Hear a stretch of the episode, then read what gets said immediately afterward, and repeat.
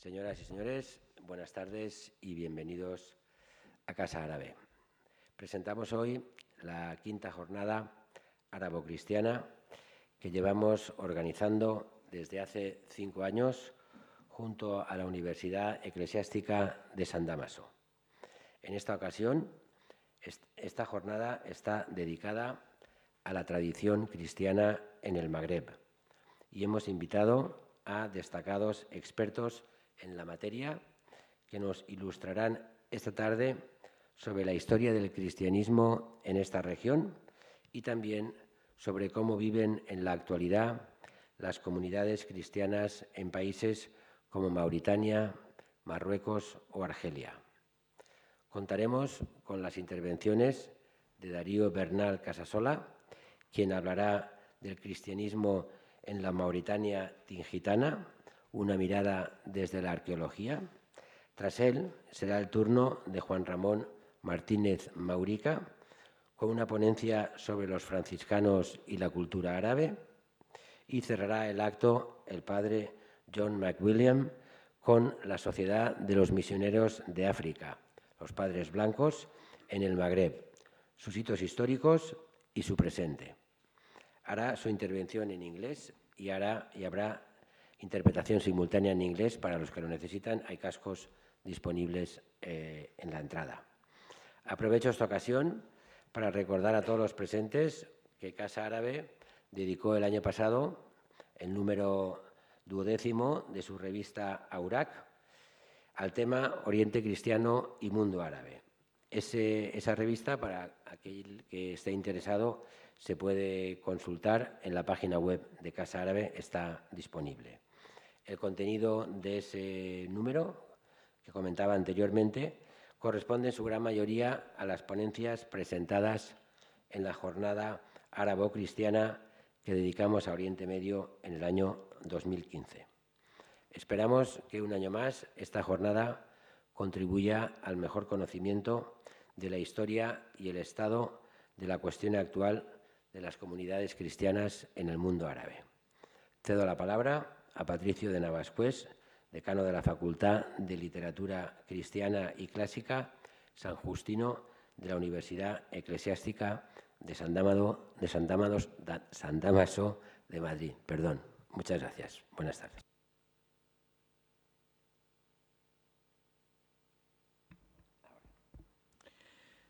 Buenas tardes, muchas gracias al señor director general de Casa Árabe, Pedro Villena, por la colaboración prestada desde hace ya años, que se plasma ahora en, este, en esta tarde, una vez más, en esta quinta jornada árabo-cristiana.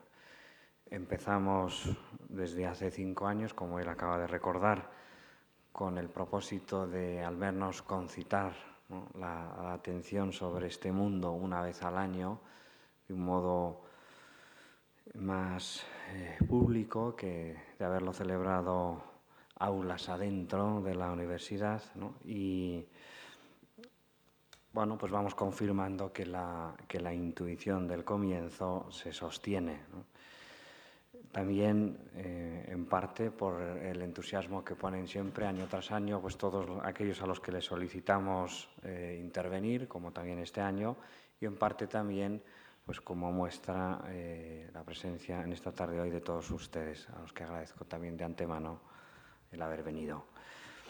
Hemos ido haciendo un recorrido que no hemos terminado en estas últimas sesiones tratando en parte hace años algunos países del, Oriente como Egipto, Líbano, eh, Siria, Irak, eh, Palestina también hemos, estado.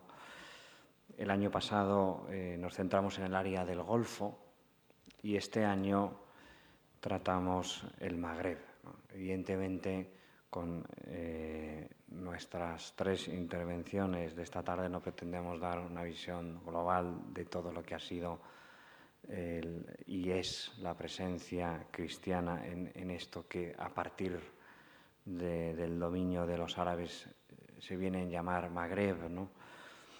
pero sí que pretendemos ilustrar con estas tres visiones, una de la arqueología, otra de un hecho muy singular, que tendremos ocasión de escuchar en la segunda intervención que se dio en Sevilla, y, la tercera, por fin, pues a través de, uno de los institutos cristianos que mayor relieve ha tenido en estos últimos siglos, tiene en estos que es la presencia de los padres blancos en toda esta zona.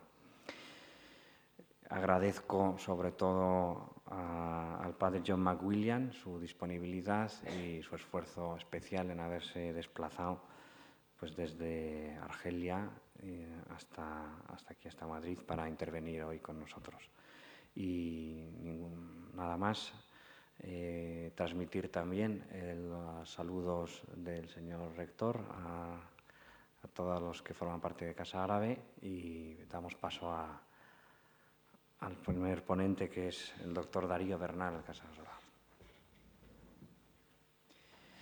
como digo, damos paso a la primera ponencia que estará en parte realizada con medios audiovisuales, por lo tanto yo que presento no quiero perdérmela, así que bajaré ahora en breve, pero les presento a Darío Bernal Casasola, profesor ahora mismo en la Universidad de Cádiz, y doctorado en esta ciudad de Madrid, en la Universidad Autónoma en Geografía e Historia.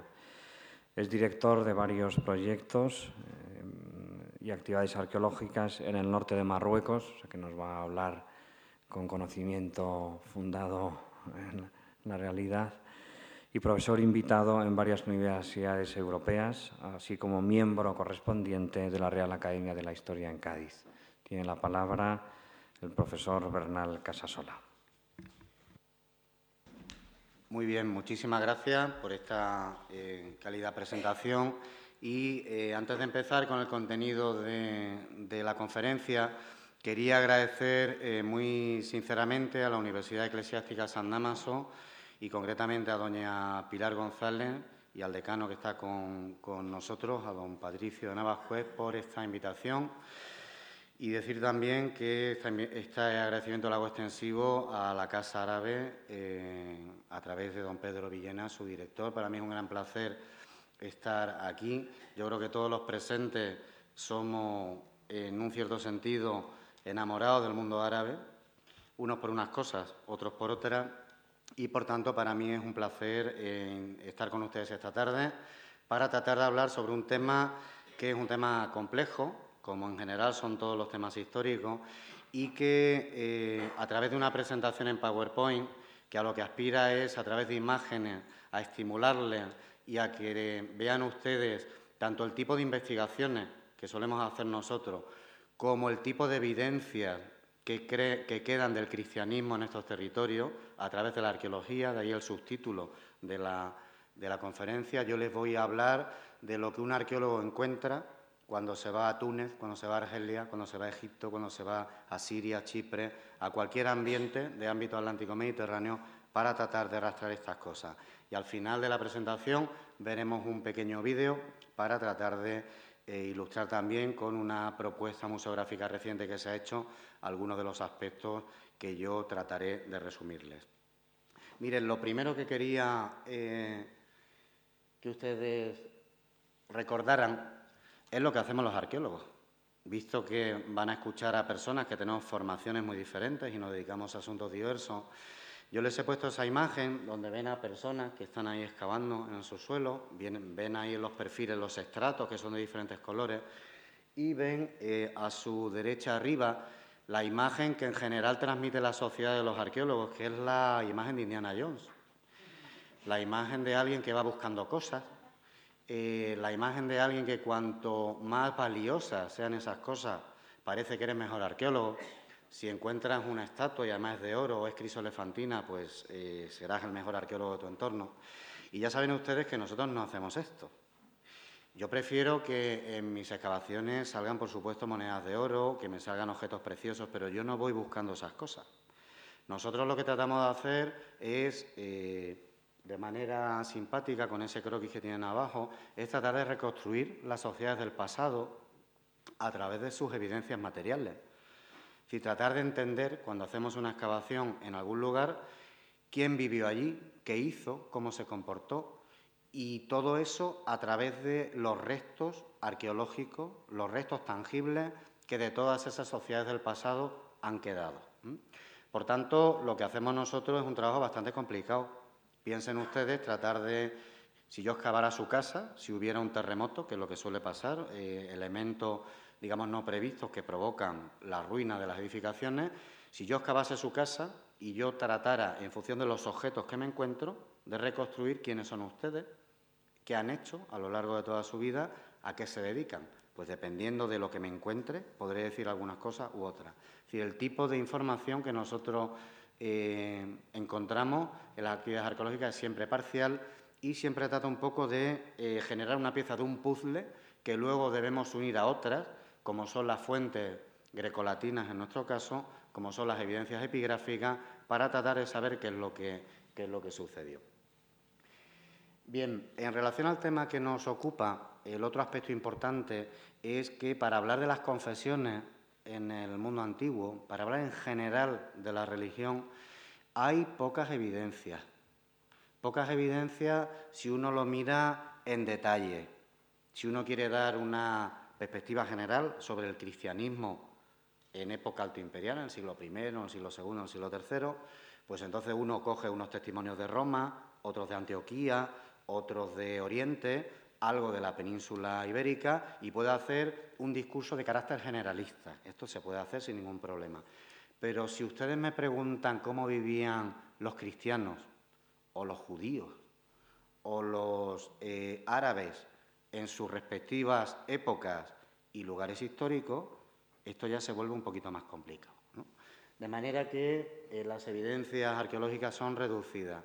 Les he indicado eh, en la parte de abajo, aquí lo tienen recogido, dos fechas que son importantísimas, que todos ustedes conocen. El 313, el edicto de Milán, que es cuando eh, el mundo romano, que era un entorno politeísta, eh, un entorno que había oprimido a los cristianos como a ciudadanos de otras confesiones a lo largo de toda la historia, de pronto liberaliza la religión se acabaron las persecuciones y se acabaron, digamos, la, hostigación contra los cristianos, en época de Constantino.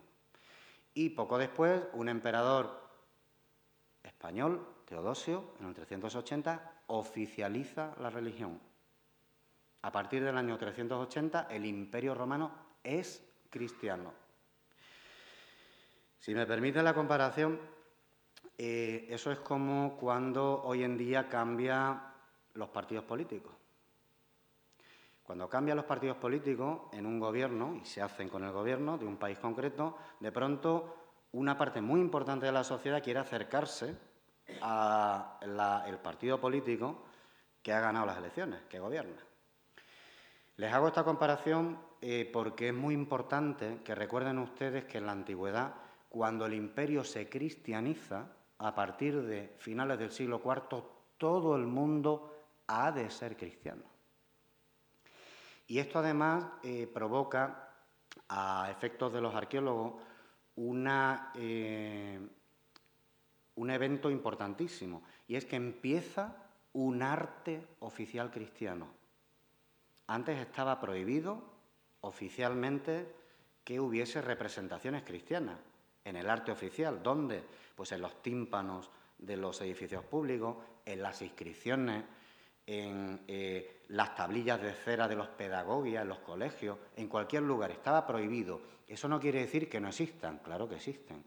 Durante el siglo I, durante el siglo II y durante el siglo III tenemos muchísimas representaciones de carácter cristiano, pero estaban proscritas. A partir del 380 pasa lo contrario. Como en la religión del imperio empezamos a encontrar motivos cristianos por todos sitios y en el arte oficial. Lo que les quiero decir, siguiente por favor, es que a partir de estos momentos eh, hay un arte oficial, que es lo que tradicionalmente se ha llamado arte paleocristiano, de los primeros cristianos, que empieza a finales del siglo IV en Roma. Ustedes saben que los ritmos de difusión de las ideas, de las mentalidades, de los modos de vida en época antigua, pues cuanto más nos vamos hacia atrás, más lentos son. Hoy en día hay una disposición eh, en Europa y al minuto, lo sabe todo el mundo, y al minuto es oficial para todos. Desde que esto sucede en la capital del imperio hasta que los diferentes territorios provinciales se van cristianizando, pasa tiempo. Pasa tiempo. La mayor parte de evidencias que tenemos del cristianismo no son de finales del siglo IV, son sobre todo a partir de inicios del V, que es cuando da tiempo a que todas estas prácticas se vayan difundiendo con tranquilidad. Miren, eh, les decía que todo esto es muy difícil de atrapar desde el punto de vista arqueológico. Y yo les voy a poner algunos ejemplos, en primer lugar, de mm, un yacimiento donde trabajamos nosotros, en el norte de, Marruecos, y luego les expondré rápidamente algunas imágenes para que vean qué es lo que podemos encontrar los arqueólogos. Miren, ahí tienen, eh, ustedes saben que el norte de África en la antigüedad fue un territorio de tardía romanización, o sea, fue uno de los territorios no los más tardíos que conquista el Imperio Romano, pero hasta época de Claudio, hasta mediados del siglo I después de Cristo, no se produce el proceso de provincialización, eran reinos independientes. A partir de Claudio se conquistan estos territorios y luego se van incorporando progresivamente al Imperio Romano. Miren, eh, el norte de África, cuando nosotros mencionamos la palabra África en arqueología preislámica, nos referimos siempre a Túnez. Cuando ustedes oigan sarcófago africano, eh, ánfora norteafricana, lo que queremos decir es tunecino. ¿Por qué? Porque eh, la región de Túnez era una provincia que eh, los romanos la llamaron el África proconsular. La parte central del Magreb, Argelia, y el actual Marruecos eran las Mauritanias. Nosotros hemos seleccionado, visto que el tiempo disponible es el que es, un ejemplo que es el de la Mauritania Tingitana, que es la provincia más occidental de las Mauritanias, correspondiente aproximadamente desde el río Muluya hacia el oeste, y más o menos es el Marruecos actual, Marruecos, Ceuta y Melilla y eh, el Sáhara. ¿De acuerdo? Bueno, pues ahí tienen ustedes un mapa de eh, un colega nuestro, con las evidencias que del cristianismo él ha encontrado en estos territorios. Ahí tienen ustedes representadas eh, algunas de las ciudades que les sonarán y que son las más representativas, Volubilis, eh, yendo de sur a norte, Volubilis, Banasa, Elixus, que es la Larache actual, Tingis, que fue la capital de la provincia y que le dio nombre a la misma, y Septem, que es la actual ciudad de Ceuta, que es un lugar eh, hoy en día que no tiene gran importancia, pero que siempre ha sido un lugar eh, con una eh, geoestrategia especial para el tránsito este-oeste y norte-sur.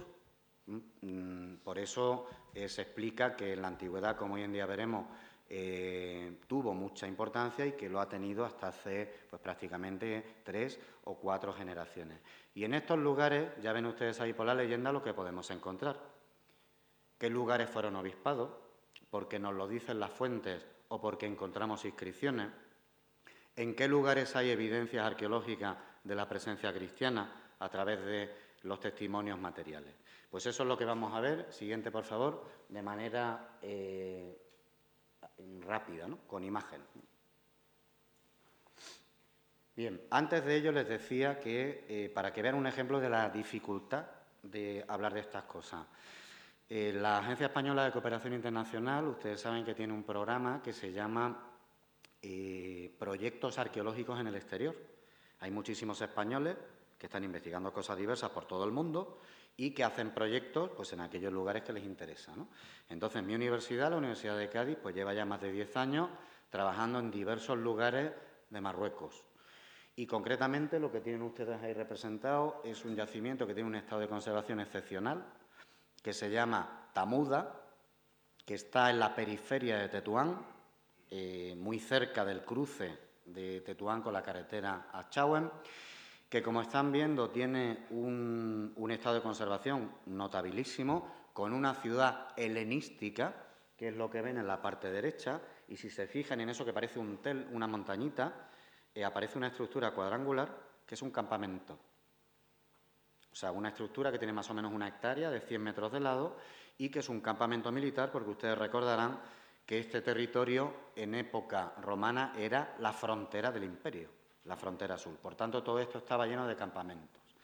Llevamos trabajando, siguiente por favor, eh, aproximadamente, como les decía, más de 10 años y algunas evidencias de cristianismo hay, sobre todo en el momento de abandono del yacimiento, que es la primera mitad del siglo V, pero poco más, poco más.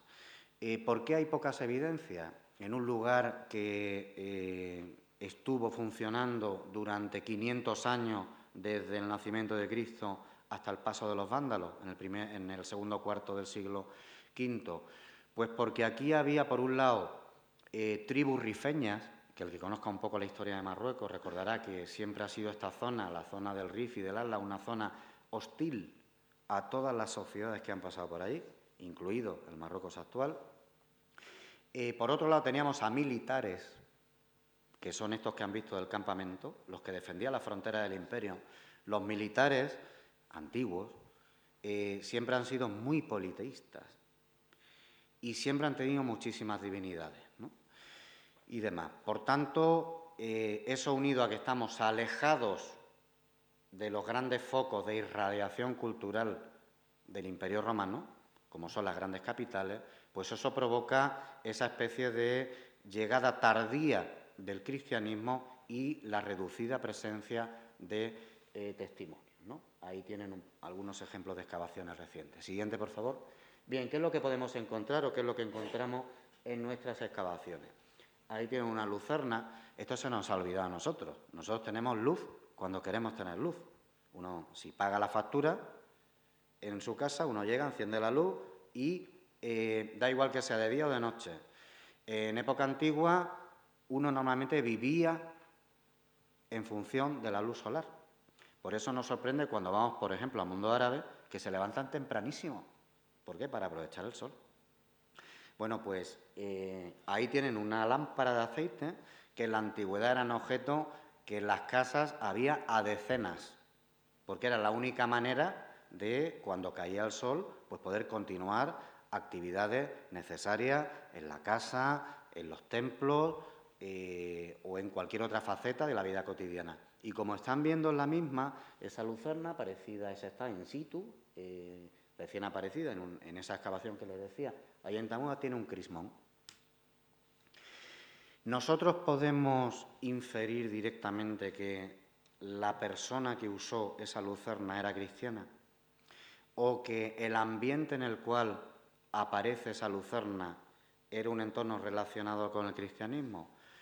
Pues de manera directa no, porque esa lucerna, si la estudiásemos bien, nos daríamos cuenta de que es una lucena fabricada en el África proconsular, en Túnez, que forma parte de ese arte oficial que les decía que se empieza a difundir a partir de finales del cuarto, inicios del quinto o como tienen ahí, eh, a mediados de esa quinta centuria de la, de la era. Este tipo de objetos aparecen con frecuencia, con relativa frecuencia, en nuestras excavaciones. Además de lucernas, siguiente por favor aparecen, eh, hay un tipo de cerámica que es la que utilizamos los arqueólogos para eh, clasificar todos los contextos de época tardorromana, que se llama African Red Sleepware, cerámica de barniz rojo, que tradicionalmente llamamos sigilatas claras o sigilatas africanas. Ahí tienen una representación, como ven, de un personaje con una aureola y con, una, eh, con un báculo rematado en una cruz. Siguiente, por favor. Y eh, aquí tienen eh, algunas otras lucernas con cruces enjolladas y demás. Todas estas cerámicas aparecen decoradas con este tipo de motivos. Siguiente. Aquí verán, por ejemplo, un obispo, probablemente, y esto está grabado en la parte interior de los, platos de la fuente de cerámica cotidiana en la cual comían y bebían estas poblaciones del norte del Magreb a partir del siglo IV hasta la llegada del Islam en la segunda mitad del siglo VII en algunos lugares y a inicios del siglo VIII en otros.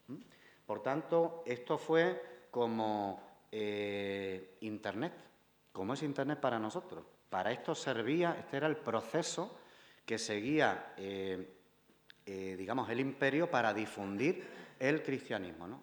Siguiente, por favor, igual que las monedas.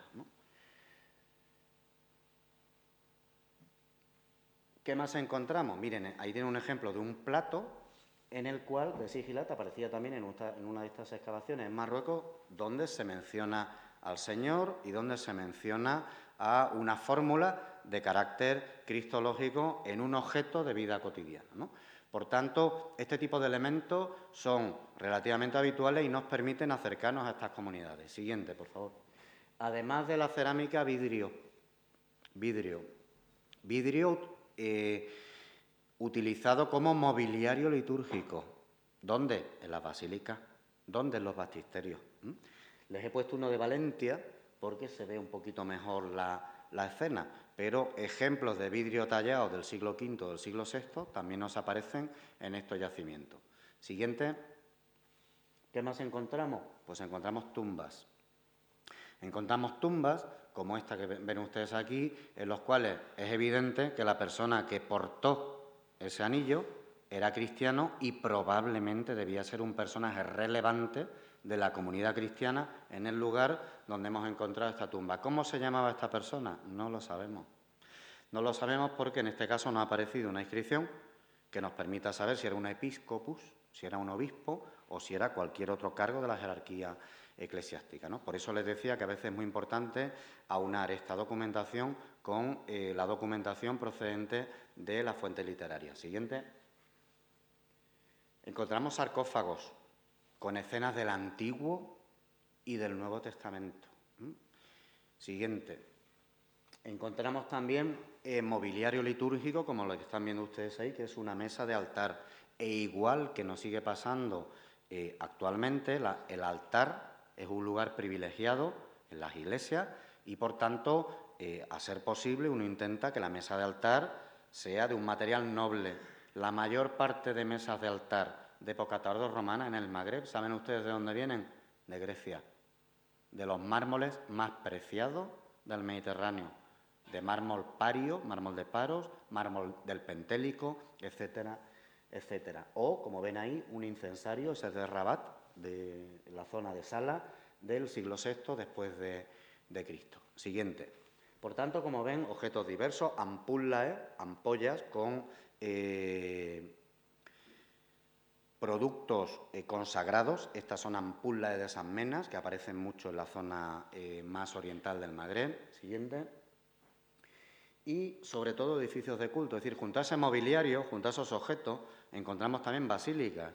Ustedes saben que la eh, basílica, la palabra basílica, en época romana, es lo mismo que decir tribunal de justicia. eran edificios que tenían que tener todas las ciudades y que eran donde se desarrollaban los juicios.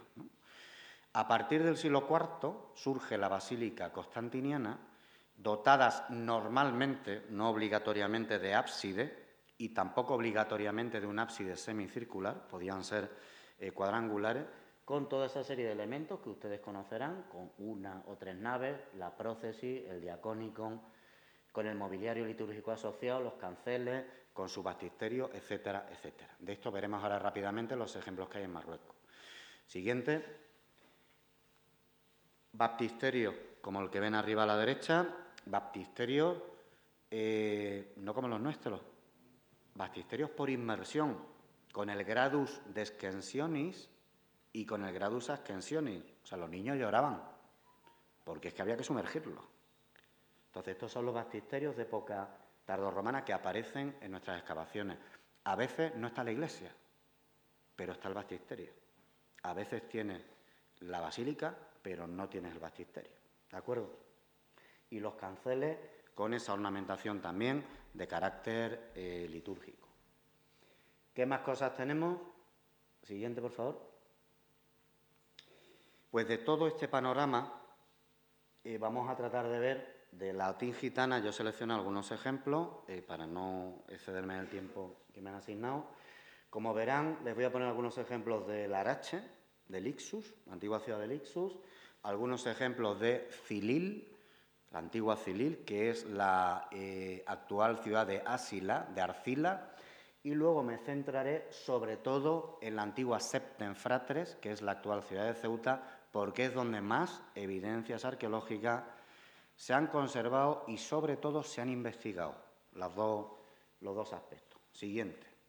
Bien, ¿qué es lo que tenemos? Pues miren, Cilil es una ciudad interesantísima porque ustedes recordarán que los vándalos, a inicios del siglo V, vienen de Centro Europa, atraviesan la península ibérica, cruzan en Iulia Traducta, como nos dicen eh, Víctor de Vita, en el 429, bajo las órdenes de Genserico, Iulia Traducta es Algeciras, cruzan el estrecho en dirección a Túnez, que es donde fundan el reino vándalo. Y hay una serie de episodios traumáticos a lo largo de eh, todo ese periplo que hacen. Bueno, pues esta es una ciudad, Arcila, que probablemente es destruida como resultado del paso de los vándalos. En esta ciudad, los colegas marroquíes han excavado, eh, no sé si ven en gris, en gris es el tramo de la muralla de la ciudad, la muralla romana, y fíjense como en negro tienen unos edificios que no están totalmente ortogonales, o sea, no están concebidos cuando se hace la traza eh, ortogonal de la ciudad, sino que corresponden a otro momento. ¿A qué momento? Época tardorromana. Uno de ellos es una basílica. No sé si son capaces de, eh, interpretarlo ustedes bien, pero arriba a la derecha, fíjense que el edificio tiene un ábside cuadrangular que tiene esas dos habitaciones, una probablemente para dedicada como baptisterio y otra como sacristía, y luego tienen, en ese caso, si ven los pilares centrales, tres naves. Por tanto, en Arcila había una basílica. Siguiente, por favor. Aquí tienen el caso de Larache. Larache es muy simpático porque eh, se ha publicado muchas veces como una basílica tardorromana y hay algunos investigadores, yo me encuentro entre ellos, que pensamos que fue basílica tardorromana, pero luego se convirtió en mezquita. Se convirtió en mezquita con su mihrab, que es lo que están viendo ustedes ahí, con su orientación perfectamente definida y demás, y es otro ejemplo de la existencia de una comunidad cristiana tardo-antigua del siglo V en adelante en eh, toda esta zona de la parte central de Marruecos. Siguiente. Y luego tienen ustedes inscripciones, inscripciones interesantes. No les quiero cansar con todo esto, pero inscripciones que son importantísimas. Cuando aparece un epígrafe, en nuestras excavaciones, la verdad es que nos volvemos locos de alegría porque a veces te hablan de consagraciones de iglesia, a veces te hablan de monasterios, a veces dicen que murió tal persona con tantos años que era fámula dei, esclava de Dios. Entonces, todo esto, aunque uno no tenga los edificios, aunque, aunque uno no sepa interpretar bien qué es lo que pasó, pues da datos de gran interés sobre las comunidades cristianas que vivieron en estos lugares. Ahí tienen un par de ejemplos de la ciudad de Tánger. Siguiente.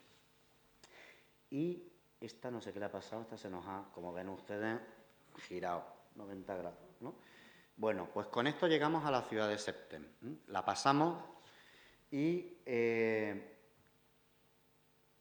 miren, eh, como les decía antes, eh, eh, ha sido siempre una ciudad de gran importancia por eh, el control del paso del estrecho, control este-oeste y control norte-sur o sur-norte. Esa es la razón de ser de esta ciudad, que es una ciudad muy pequeña, una ciudad fácilmente defendible porque tiene un monte y tiene una zona ísmica, y es una, una ciudad donde sabemos que tuvo dos basílicas. En época tardo antigua, la cantidad de basílicas cristianas que tiene un asentamiento es directamente proporcional a la importancia histórica del lugar. Sabemos que tuvo una basílica porque nos lo dice Procopio.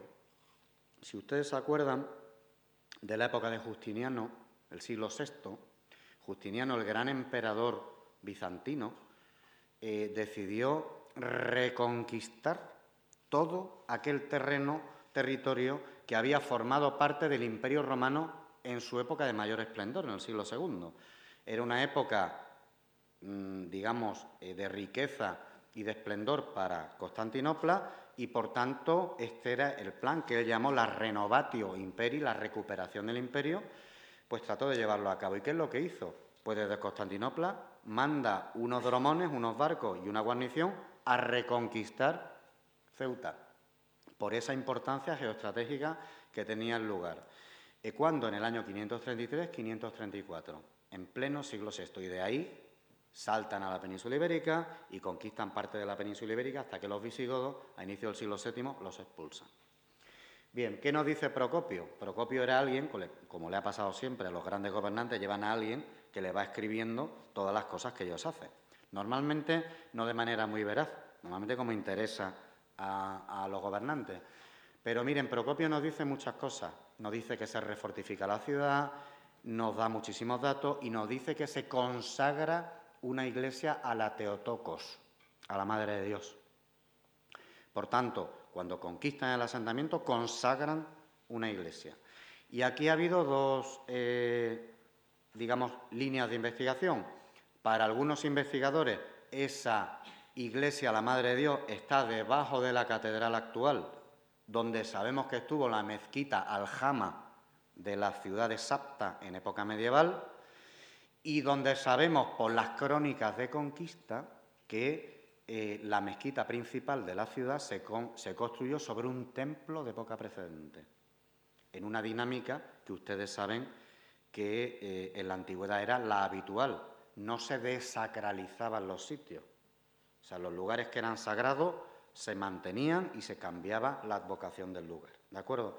Esa es la eh, hipótesis que tiene más seguidores. Debajo de la catedral está esa iglesia que mencionan eh, los imperiales de Constantinopla. Y luego las excavaciones arqueológicas, por eso hay que seguir excavando siempre que se pueda, eh, han dado con otra iglesia, que es lo que llamamos, o la literatura llama la Basílica Tardorromana de Ceuta, que probablemente fue otro templo que tuvo este asentamiento. Siguiente, vamos a ver un poco, a ver si nos ha movido bien. Esta está estupenda. Bueno, pues aquí tienen una imagen de cómo estaba la basílica. No sé si han oído hablar de la arqueología preventiva. Los arqueólogos antes íbamos a las excavaciones cuando ya había habido un destrozo, cuando estaban las máquinas haciendo obras, aparecía algo, había una denuncia, etcétera, y llegamos allí a ver qué podíamos recuperar. Esto ya no pasa de hace muchísimo tiempo. Cuando se va a hacer una obra en un casco histórico, como le pasa a Madrid y a casi todas las ciudades, eh, a el constructor le obligan a que haga un peritaje arqueológico, que haga unas catas a ver si hay algo antes de obrar, antes de empezar a edificar. Esto se hizo en uno de los lugares más importantes del casco urbano de la ciudad, la calle Gran Vía, y en el año 87-88 el profesor eh, Emilio Fernández Sotelo, sacerdote eh, militar castrense, encontró este monumento. Esos monumentos los están viendo ustedes ahí, luego lo veremos un poquito mejor en el, en en el vídeo, de planta basilical. No sé si adivinan ustedes bien que hay como un primer rectángulo. Ese primer rectángulo que está tapado por tumbas, esas, eh, esas tumbas son las famosas mensas que mencionan muchísimos autores cristianos. ¿Qué son las mensas? Mesas, mesas como esta, más o menos del mismo tamaño, dentro de las cuales o debajo de las cuales se enterraba a eh, los personajes cristianos de la comunidad y sobre las cuales se hacían eh, refrigeria, se hacían pequeños banquetes, no banquetes, sino ofrendas en honor de los difuntos, como nos dice, por ejemplo, San Agustín en sus confesiones. Bueno, pues en un segundo momento se amplía el edificio, por eso están tapado el, primer, el muro perimetral de la primera fase por tumbas y se añade el ábside. Siguiente, por favor. Bien, eh, esta basílica es interesante, han aparecido eh, diversos tipos de enterramiento, hay algunas tégulas que son las que tienen ustedes ahí, esos ladrillos que se reutilizan para hacer eh, cubiertas de las tumbas, que tienen marcas, marcas cotidianas. ¿Saben ustedes de qué? De peces, que recordarán que es uno de los eh, símbolos de Jesucristo. Entonces, algunas de, estas, de estas tumbas están eh, marcando ese detalle. Siguiente, por favor. Y aquí tienen la reconstrucción de eso que han visto en dos dimensiones y cómo pudo haber sido esa basílica tardorromana de Ceuta, que encuentra, eh, es una basílica eh, de carácter funerario y demás, lo cual no excluye, ni mucho menos, que hubiese culto dentro de la misma y que encuentra paralelos en algunos lugares del norte de África y sobre todo de la península ibérica, porque ustedes recordarán que en esta época hay una reorganización del Imperio Romano que hace Diocleciano a finales del siglo III y define la llamada diócesis hispaniarum, la diócesis de las Españas, dentro de la cual integra a la Mauritania tingitana. Siguiente. Bien, eh, además de todo esto, ustedes dirán, ¿y qué hacía la Iglesia? ¿A qué se dedicaba? Aparte de a la religión en sí misma. ¿no? Pues se dedicaba a eh, aspectos de carácter productivo. Casi todos estos asentamientos, al menos los que les he puesto que son de la costa, ¿saben ustedes de qué vivían? Vivían del atún en salazón, vivían de la producción de garum, vivían de eh, todas esas pastas de pescado que eran de consumo cotidiano por parte de la sociedad. Y por eso encontramos en diferentes lugares una asociación entre propiedades religiosas y eh, centros de producción alimenticia. Siguiente, por favor. Vamos a poner rápidamente tres o cuatro ejemplos. El primero el de Ceuta, ahí tiene la basílica y fíjense lo que hay al lado, una quetaría, una fábrica de salazón.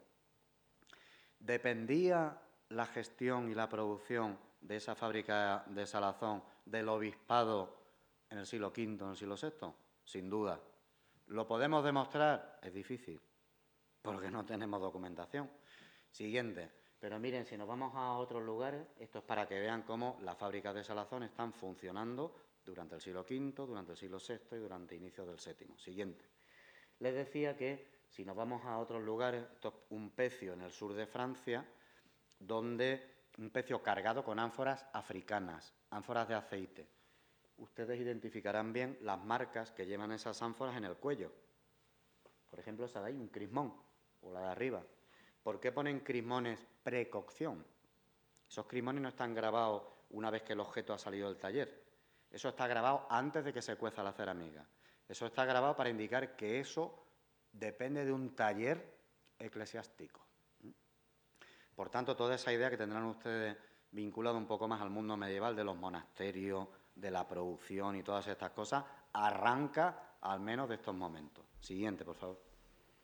Aquí tienen otros ejemplos de ánforas orientales, siguiente, aparecidas en Marruecos, en las cuales, no sé si ven ahí, los tituli picti, cuando ustedes van al mercado y compran una lata de conserva, ustedes no la leen, porque la identifican por su forma, por su color. Bueno, pues los romanos les pasaba lo mismo, por la forma de las ánforas sabían lo que había dentro y dónde venía. Pero todas ellas llevan unas inscripciones comerciales que a partir del siglo V empiezan a tener anagramas de carácter cristiano. Es decir, los mercatores o los responsables de la comercialización tienen que ver con la esfera religiosa. Siguiente a veces objetos consagrados, a veces llevan, perdón, productos consagrados, agua, aceite, óleo, etcétera. A veces no. A veces es que eh, los obispados o eh, el entorno que sea está directamente vinculado no solo a la producción alimenticia, sino también al comercio transmediterráneo. Y miren, todo esto que han visto aparecido en Marruecos. ¿Saben ustedes de dónde viene? Viene de Creta, viene de Chipre, viene de Túnez, viene de Egipto, viene de Siria, es decir, viene de la zona oriental del Mediterráneo que estaba controlada por los bizantinos. Siguiente. Con esto ya vamos terminando. Y ahí tienen un poco la conclusión de todas estas cosas.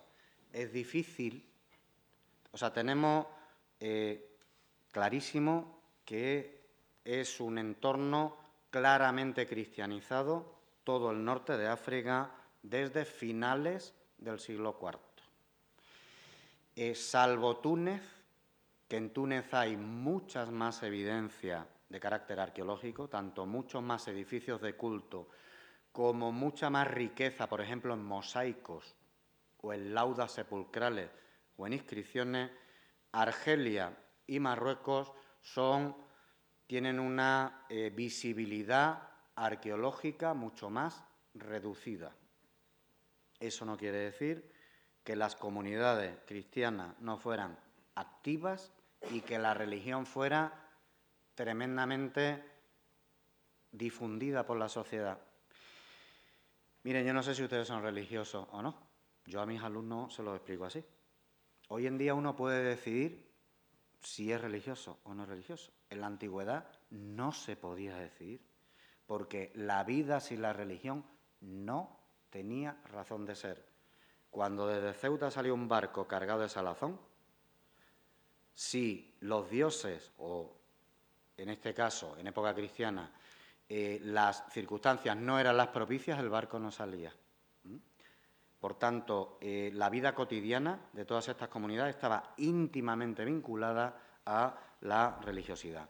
Y para terminar, siguiente, eh, les voy a proyectar un vídeo muy corto, son tres minutos, porque la ciudad autónoma de Ceuta, a veces nuestros políticos no se equivocan. Estamos siempre acostumbrados a quejarnos de los políticos, que siempre están tomando decisiones que no son las acertadas este edificio que apareció en 1987 y que se estuvo excavando hasta 1991, en una zona que era como la castellana de Ceuta, la calle Gran Vía, decidieron conservarlo in situ. Y este edificio, que hoy en día se puede visitar, ahí tiene la imagen de la Basílica Tardorromana de Ceuta musealizada, es el único edificio en el Magreb occidental cristiano, paleocristiano, musealizado, que es una visita que si ustedes van por allí les aconsejo que hagan. Entonces, lo que vamos a proyectar muy rápidamente para terminar es el vídeo que cuando van al Museo de la Basílica Romana ven ustedes que es en el cual se les contextualiza este monumento.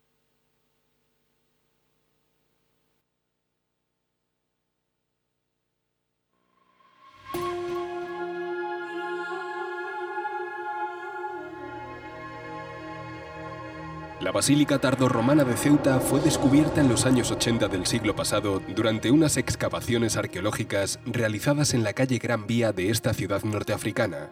Constituye actualmente el único edificio bien conservado de la Septem preislámica. De ahí que la ciudad autónoma de Ceuta decidiese en su momento protegerlo, conservarlo y convertirlo en el Museo Basílica Tardorromana. En la zona oriental de la antigua ciudad romana de Septem Fratres se instaló una necrópolis durante los siglos II y III de la era que a su vez constituía el límite del espacio urbano. Conforme fue avanzando el tiempo, el cementerio fue cobrando más importancia y para proteger las tumbas se instaló un posible cercado funerario de planta rectangular dentro del cual se siguieron enterrando los miembros de la comunidad en tumbas bajo tégulas o dentro de ánforas, las cuales eran muy abundantes debido al elevado flujo portuario y comercial. El florecimiento de la ciudad tardoantigua de Septem provocó el aumento de la población y con ello de sus cementerios. Se amplió el antiguo cercado en el siglo V y se construyó un ábside semicircular en uno de sus lados orientado hacia el sur. En estos momentos una tumba privilegiada, posiblemente de una santa o mártir a la cual se rindió culto, se situó en la zona frente al ábside. La extendida costumbre de enterrar cerca de los individuos importantes de la comunidad, la llamada tumulatio ad sanctos, provocó que la basílica fuese progresivamente llenándose al interior y al exterior de enterramientos. Destacan las denominadas mensae, un tipo de tumbas de forma prismática sobreelevadas sobre las cuales se realizaban las ofrendas y el consumo de vino, los llamados refrigeria, en honor del difunto resulta difícil restituir la fisonomía del edificio ya que no han aparecido prácticamente evidencias relacionadas con la techumbre o con los elementos sustentantes. Debido a sus escasas dimensiones interiores, unos 12 metros de anchura por unos 20 de longitud total, y la ausencia de columnas, es muy probable que hubiese contado con una única nave con cubiertas a dos aguas. Conocemos edificios muy similares a este en Hispania, como el de planta basilical de Marialba en León, o el periurbano de Mértola en Portugal. es posible que la basílica hubiese contado con un atrio o nártex, así como con un baptisterio no localizado aún en las excavaciones arqueológicas. En su interior las tumbas de la última fase aparecen ordenadas, generando alineaciones longitudinales y definiendo un pasillo frente al umbral del ábside, utilizado posiblemente para procesiones y actividades litúrgicas. La elevada densidad de sepulturas permite considerar a este edificio como una basílica de uso eminentemente funerario, lo cual no excluye la celebración de actividades eucarísticas de manera complementaria. Su localización en la zona posiblemente suburbial, fuera de las murallas de la ciudad y junto a un antiguo cementerio, permite plantear que Septem debió contar con otra iglesia, que es aquella a la que se refiere Procopio en el siglo VI cuando la ciudad es conquistada por los bizantinos, posiblemente situada bajo la actual Catedral de Ceuta o en sus inmediaciones. Este edificio tardorromano es de los pocos de sus características conservados en la Tingitana, junto con las basílicas de Cilil o Tingi, y en la vecina Baética, como Cartella o Vega del Mar, testimonio del esplendor de las comunidades cristianas en los últimos siglos de la antigüedad tardía.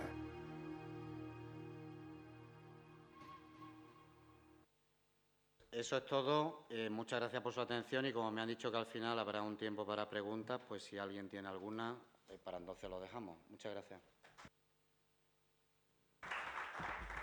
Pues, muchas gracias al profesor Bernal. Damos paso ahora a la segunda ponencia, que va a ser presentada por Pilar González, que es la organizadora de todas estas jornadas árabo-cristianas desde la parte de la Universidad de San Damaso profesora numeraria de árabe, cristiano y de siriaco. Buenas tardes a todos y gracias también por estar aquí esta tarde en esta quinta jornada árabo-cristiana. Vamos a dar paso a la segunda intervención que va a estar a cargo de don Juan Ramón Martínez Maurica y que lleva como título Los franciscanos y la cultura árabe. Simplemente decir antes de presentarle que esta segunda intervención correspondería a una etapa del cristianismo en el Magreb en el que ya la presencia cristiana eh, ha entrado en, declive y prácticamente es casi casi inexistente.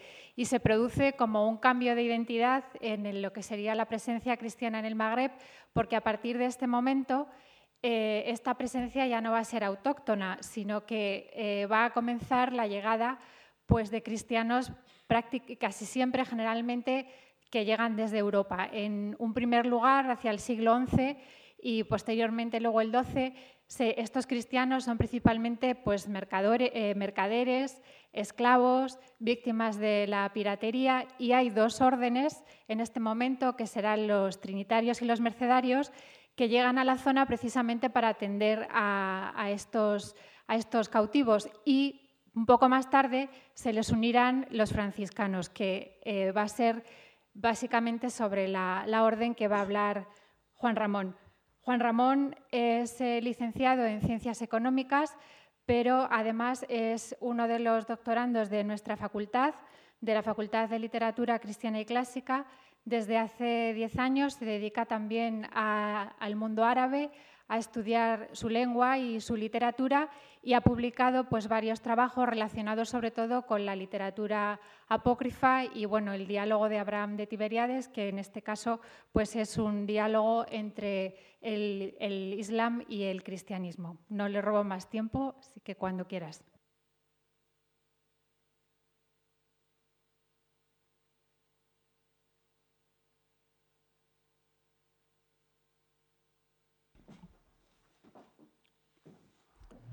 Buenas tardes. Bueno, aunque el título genérico de las quintas jornadas es El Magreb y el cristianismo, se me ha propuesto que hable sobre eh, los franciscanos y la cultura árabe. El tema es lógicamente un poco más amplio y entonces, aparte de darnos un paseo por el Magreb, vamos a caminar también por el Próximo Oriente, eh, por España y haciendo una escala especial en Sevilla. La Orden de los Franciscanos, desde que fue fundada por Francisco de Asís en el siglo XIII, siempre ha estado en contacto con el mundo árabe con mayor intensidad a lo largo del tiempo o menor y por razones diferentes. Unas veces por razones apologéticas, en su calidad de misioneros en tierra del Islam, otras veces para desempeñar su labor como custodios en los santos lugares en Tierra Santa y otras veces para atender al culto y prestar servicios religiosos y administrar los sacramentos a los cristianos de lengua árabe, que eran eh, cristianos de Oriente y cristianos maronitas. Esto llevó a los franciscanos, prácticamente desde, desde sus orígenes, a fomentar entre sus frailes el estudio de la lengua árabe. No solo fueron los franciscanos, lógicamente, también los dominicos, que eran predicadores, los jesuitas, que fundaron colegios, han estado en contacto con el Oriente y los países de lengua árabe. Pero es necesario acotar aquí eh, el ámbito de la exposición para acomodar al tiempo que tenemos disponible. Y entonces me voy a dedicar exclusivamente a los franciscanos y de manera muy especial a los franciscanos españoles. Estos demostraron siempre, desde muy pronto, interés por el estudio de la lengua árabe y decidieron que el conocimiento del árabe era no solo conveniente, sino necesario para los frailes que iban a desempeñar su misión en tierras donde el árabe era la lengua vehicular de sus habitantes. Y en consecuencia impusieron desde muy pronto su estudio obligatorio. En este contexto hablaremos de dos centros de estudio que tuvieron singular importancia en distintos momentos a lo largo de la historia. El primero de ellos fue el Colegio Trilingüe de Sevilla, fundado a finales del siglo XVII para enseñar la lengua árabe a los, franciscanos que iban a ser destinados a Tierra Santa. Y el segundo fue el Colegio Árabe de Damasco, regido también por los franciscanos y que ya estaba funcionando en el último cuarto del siglo XVII. Y así como el primero, el Colegio Trilingüe de Sevilla, tuvo una vida muy efímera, parece que estuvo funcionando durante seis o siete años aproximadamente, por el contrario, el Colegio Árabe de Damasco funcionó durante casi 200 años. Y además, uno y otro tuvieron una influencia posterior en lo que se ha llamado el orientalismo español, una época de la Ilustración española en los siglos XVIII-XIX, que supuso un renacer de los estudios no solamente de la lengua árabe, sino también de la cultura ligada al mundo árabe. En este contexto, una figura interesante, hablaremos, saldrá mm, en, repetidas ocasiones, fue el padre Bernardino González. Este era un franciscano que empezó a estudiar en el Colegio Trilingüe de Sevilla, fue destinado posteriormente a Tierra Santa, allí fue estudiante en Damasco, luego profesor, y es autor de una gramática árabe y de un diccionario árabe-español que le llamaba El intérprete arábigo, que fueron obras muy importantes, pues fueron libros de texto desde entonces, desde que fueron escritos hasta el siglo XVIII-XIX. Eran libros que estaban escritos a mano, tardaron mucho tiempo en llevarse a la imprenta y todos los estudiantes del Colegio Árabe de Damasco, cuando querían estudiar, los tenían que copiar a mano para su uso personal. Pasaron más de 75 años antes de que estos libros se llevaran a la imprenta. Ocurrió en Madrid y aquí fueron eh, editados por un otro franciscano, arabista franciscano, el padre Francisco Cáñez, que los imprimió ligeramente actualizados con nuevos ejemplos y fueron libro de texto en España durante todo el siglo XVIII. Antes de seguir adelante, tenemos que dar un salto atrás en el tiempo, aunque sea brevísimamente, para entender mejor el porqué, el porqué del interés de los franciscanos en el estudio del árabe. Siguiente, por favor.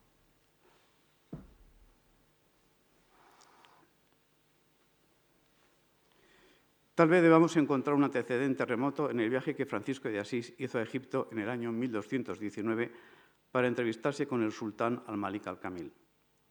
Francisco quiso intervenir en favor de la paz. Recordar que había, estábamos en quinta, en la quinta cruzada entre cristianos y musulmanes y quería de paso convertir al sultán al cristianismo. Ni se consiguió la paz, ni el sultán fue convertido. Sin embargo, entre Francisco y el sultán, siguiente por favor, surgió un entendimiento y una especie de admiración mutuos. Y cuando se despidieron, el sultán ofreció a Francisco un salvoconducto para que pudiese circular libremente por todos sus territorios. Y no solo esto, sino que además el sultán de Damasco, eh, Al-Muazzán, que era hermano del sultán de Egipto, también permitió a Francisco visitar Siria y Tierra Santa. Y desde entonces, desde entonces, la Orden de los Franciscanos, siglo XIII, están siempre, han estado siempre presentes entre los musulmanes en Tierra Santa. Unos años más tarde, el rey Federico II de Sicilia, que tenía además el título de rey de Jerusalén, firmó un acuerdo de paz con el sultán al-Malik al-Kamil y desde entonces los franciscanos pudieron establecerse ya de una manera más estable en Tierra Santa. Años más tarde, otro sultán de Egipto, a la sazón Nasir Muhammad, autorizó a los franciscanos, y cito literalmente, a andar libremente por sus reinos y tierras sin exigirles tributos, peajes ni otro derecho alguno, y les proporcionó salvoconductos que les garantizaban la seguridad y la libertad otorgada. Por tanto, gracias a las facilidades del sultán An-Nasir Muhammad y con ayuda de los reyes de Aragón, de Nápoles y también del papado, los franciscanos quedaron definitivamente encargados del servicio y custodia de los lugares santos en Tierra Santa. Por tanto, ya tenemos a los franciscanos situados en Tierra Santa, ocupados de la custodia de los lugares santos, lo cual es una de las razones por las que muy pronto se vieron en la necesidad de dedicarse al estudio de la lengua árabe. Había dos razones más. Por una parte, Francisco de Asís había encomendado a sus frailes la misión de predicar el Evangelio en tierras del Islam. Había, por tanto, una razón de carácter apologético para estudiar el árabe. Con el tiempo, a los franciscanos se les prohibió una predicación activa y tuvieron que limitarse a dar testimonio de su fe a través de su ejemplo de vida. Pero esto no fue un obstáculo, al contrario, fue un aliciente para que los franciscanos se dedicasen al estudio del árabe. Finalmente, y esta es la tercera razón, como ya se ha dicho, los franciscanos tenían que atender al servicio religioso y a los, de los cristianos de la zona cuya lengua materna era el árabe. Siguiente, por favor. Este interés por el estudio del árabe entre los franciscanos se remonta al mismo siglo XIII. Tenemos un ejemplo paradigmático en Roger Bacon, un franciscano inglés que vivió entre los años 1214 y 1294. Roger Bacon no fue solamente un filósofo o un teólogo. Estudió matemáticas, óptica, astronomía, mil ciencias. Por ejemplo, estudió la obra de Aristóteles y también la de un matemático, físico y astrónomo musulmán nacido en Basora en el siglo X llamado Abu Ali Hassan. Roger Bacon, que debido a sus amplios conocimientos fue llamado doctor admirable, defendía ya en aquella época, estamos en el siglo XIII, la necesidad de estudiar las lenguas en que fueron escritos los textos originales. Manifesta es utilitas linguarum, decía, y lo decía simplemente por interés erudito o intelectual. También consideraba que el estudio de las lenguas era necesario por razones apologéticas y para predicar el Evangelio. Pro infidelium multum valet lengua arábica, decía. Este es el único ejemplo de un franciscano no español que pongo. En España tenemos dos casos muy conocidos del siglo XIII, San Raimundo de Peñafort y Ramón Llull. El primero fue el iniciador del estudio del árabe en los conventos de su orden. Este era dominico, no franciscano. Fundó los Studia Linguarum Orientalium y, en concreto, el estudio del árabe, el estudio en Arabicum. Se crearon escuelas de árabe en Murcia y también en Túnez para formar a los religiosos destinados allí a predicar el Evangelio. Bueno, antes el profesor Bernal ha dicho que cuando se habla de África se está hablando de Túnez. Aquí, todas las referencias que tenemos a los conventos en Túnez, se habla siempre de Ifriquilla. Ramón Llull, al igual que Roger Bacon, fue también un intelectual muy polifacético. Fundó el Colegio de la Santísima Dignidad en el convento de Mallorca, que era un colegio de lenguas orientales, y allí se enseñaba árabe a los frailes que iban a ir al norte de África. Llegaron a fundar un convento en Túnez. Como se ve, eh, tanto Raimundo de Peñafort como Ramón Llull pensaban en el siglo XIII que sus frailes debían ser duchos en el conocimiento de la lengua árabe para poder predicar el Evangelio.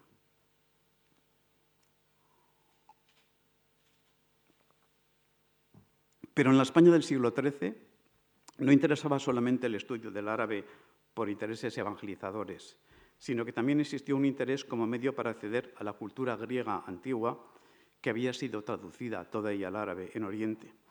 Alfonso X, en este sentido, dio carta de naturaleza a la Escuela de Traductores, que ya venía funcionando en Toledo, pero fundó además una escuela en Murcia y un centro de estudios en Sevilla, donde se enseñaba la lengua árabe.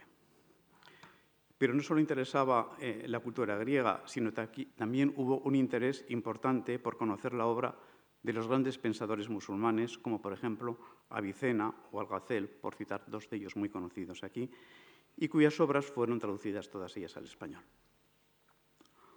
Siguiente, por favor. Demos ahora un salto en el tiempo hasta finales del siglo XV y principios del siglo XVI. A medida que avanza la Reconquista, se quiso predicar el Evangelio a los, musulmanes que habían decidido, que habían optado por permanecer eh, viviendo en la península. Con este motivo, el cardenal Cisneros, y no olvidemos que era franciscano, lanzó una campaña misionera apoyada por los reyes católicos. Los franciscanos eh, abrieron una serie de monasterios en la, región, andaluza, uno de los cuales estaba en Granada, y allí fue muy famoso Fray Bartolomé de los Ángeles, de quien se dice, y subrayo, que predicaba en lengua arábiga. Había además sacerdotes o clérigos de origen musulmán que se habían convertido al cristianismo o cristianos que habían convivido con los musulmanes y que hablaban todos ellos perfectamente la lengua árabe. En esta época se publicaron catecismos en árabe y muchos textos para el estudio de la lengua. Siguiente, por favor. Por ejemplo, tenemos el caso de un monje, Jerónimo, Fray Pedro de Alcalá, que escribió El arte para ligeramente saber la lengua arábiga. Es una gramática de árabe. Y escribió también un diccionario árabe-español, siguiente por favor, que se llamaba Vocabulista Arábigo en letra castellana. Este diccionario, el vocabulista, es muy importante porque según todas las fuentes que tenemos, parece ser, es el primer diccionario árabe-español que se ha publicado en el mundo. Estamos hablando de principios del siglo XVI. Por otra parte, siguiente, por favor, el obispo Martín Pérez de Ayala, especializado en humanidades y en gramática, publicó un catecismo titulado Doctrina Cristiana en lengua arábiga y castellana. Por parte de los franciscanos hubo muchos intentos de promover el estudio de las lenguas orientales, creando colegios y centros de enseñanza a, lo largo de los siglos XVI y XVII, no solo en España, sino en todos los países en los que estaban instalados. Siguiente, por favor. Este estudio era necesario para que los futuros misioneros, y ahora estamos hablando del Próximo Oriente, conocieran las lenguas propias de los países en que iban a viajar. Eran tierras habitadas por, musulmanes, por judíos, por cristianos, y entonces había que aprender árabe, griego, mm, eran cristianos de lengua griega, eh, procedentes del Imperio Bizantino, y, hebreo. Estas lenguas eh, eran las lenguas que se hablaban en aquellos países de misión, pero sin duda los musulmanes eran la mayoría en estos países y desde luego el estudio de la lengua árabe se hizo prioritario desde el primer momento. Los proyectos de crear estos centros de estudio no, fueron, no tuvieron siempre éxito. Tenemos ahí, se ve, eh, un informe del padre Arguimbau, este es un franciscano que fue enviado a Tierra Santa a finales del, del siglo XVII, para que elaborase un informe acerca de la situación de los franciscanos allí y del estudio del árabe, dice, habla de muchas cosas, pero del estudio del árabe dice, en Saída, Acre y Nazaret no había quien supiese la lengua árabe. No había en Damasco religioso alguno que estudiase la lengua árabe y en Alepo me dijeron que no había más que uno. En Harisa no había religiosos que estudiasen la lengua árabe. Por lo tanto, hay un momento en que la situación parece eh, eh, un poco penosa.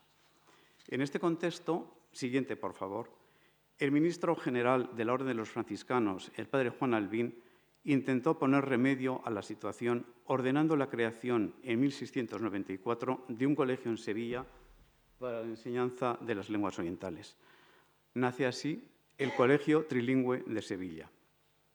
Es muy importante, muy importante señalar que a partir de este momento todos los franciscanos españoles que querían ir a los santos lugares de Palestina antes debían pasar obligatoriamente por esta escuela para estudiar las lenguas orientales que se hablaban allí.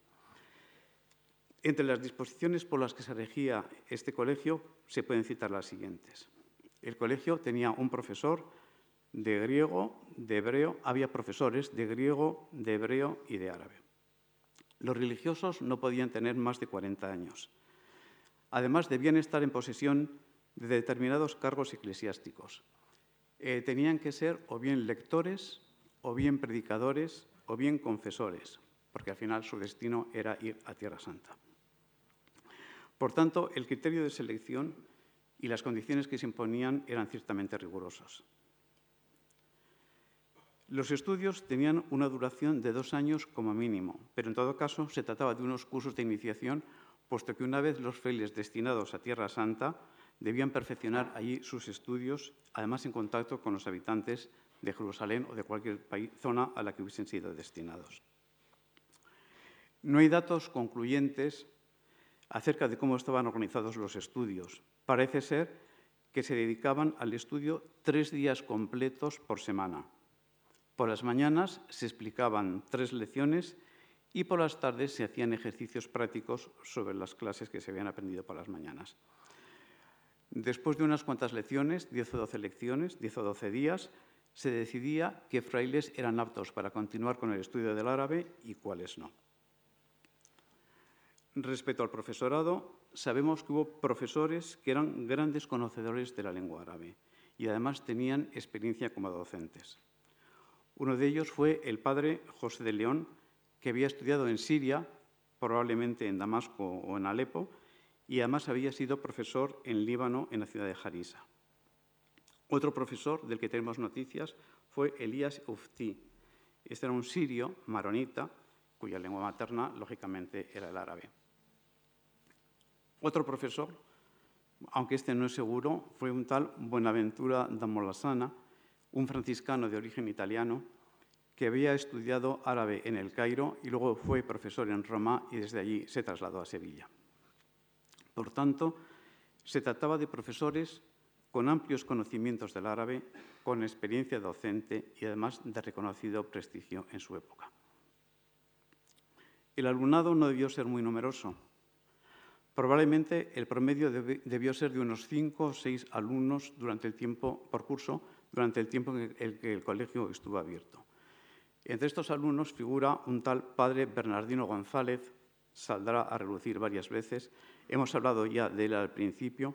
Llegó a ser un gran conocedor de árabe y autor, como hemos dicho, de una gramática y de un, un diccionario de Alcalá a continuación.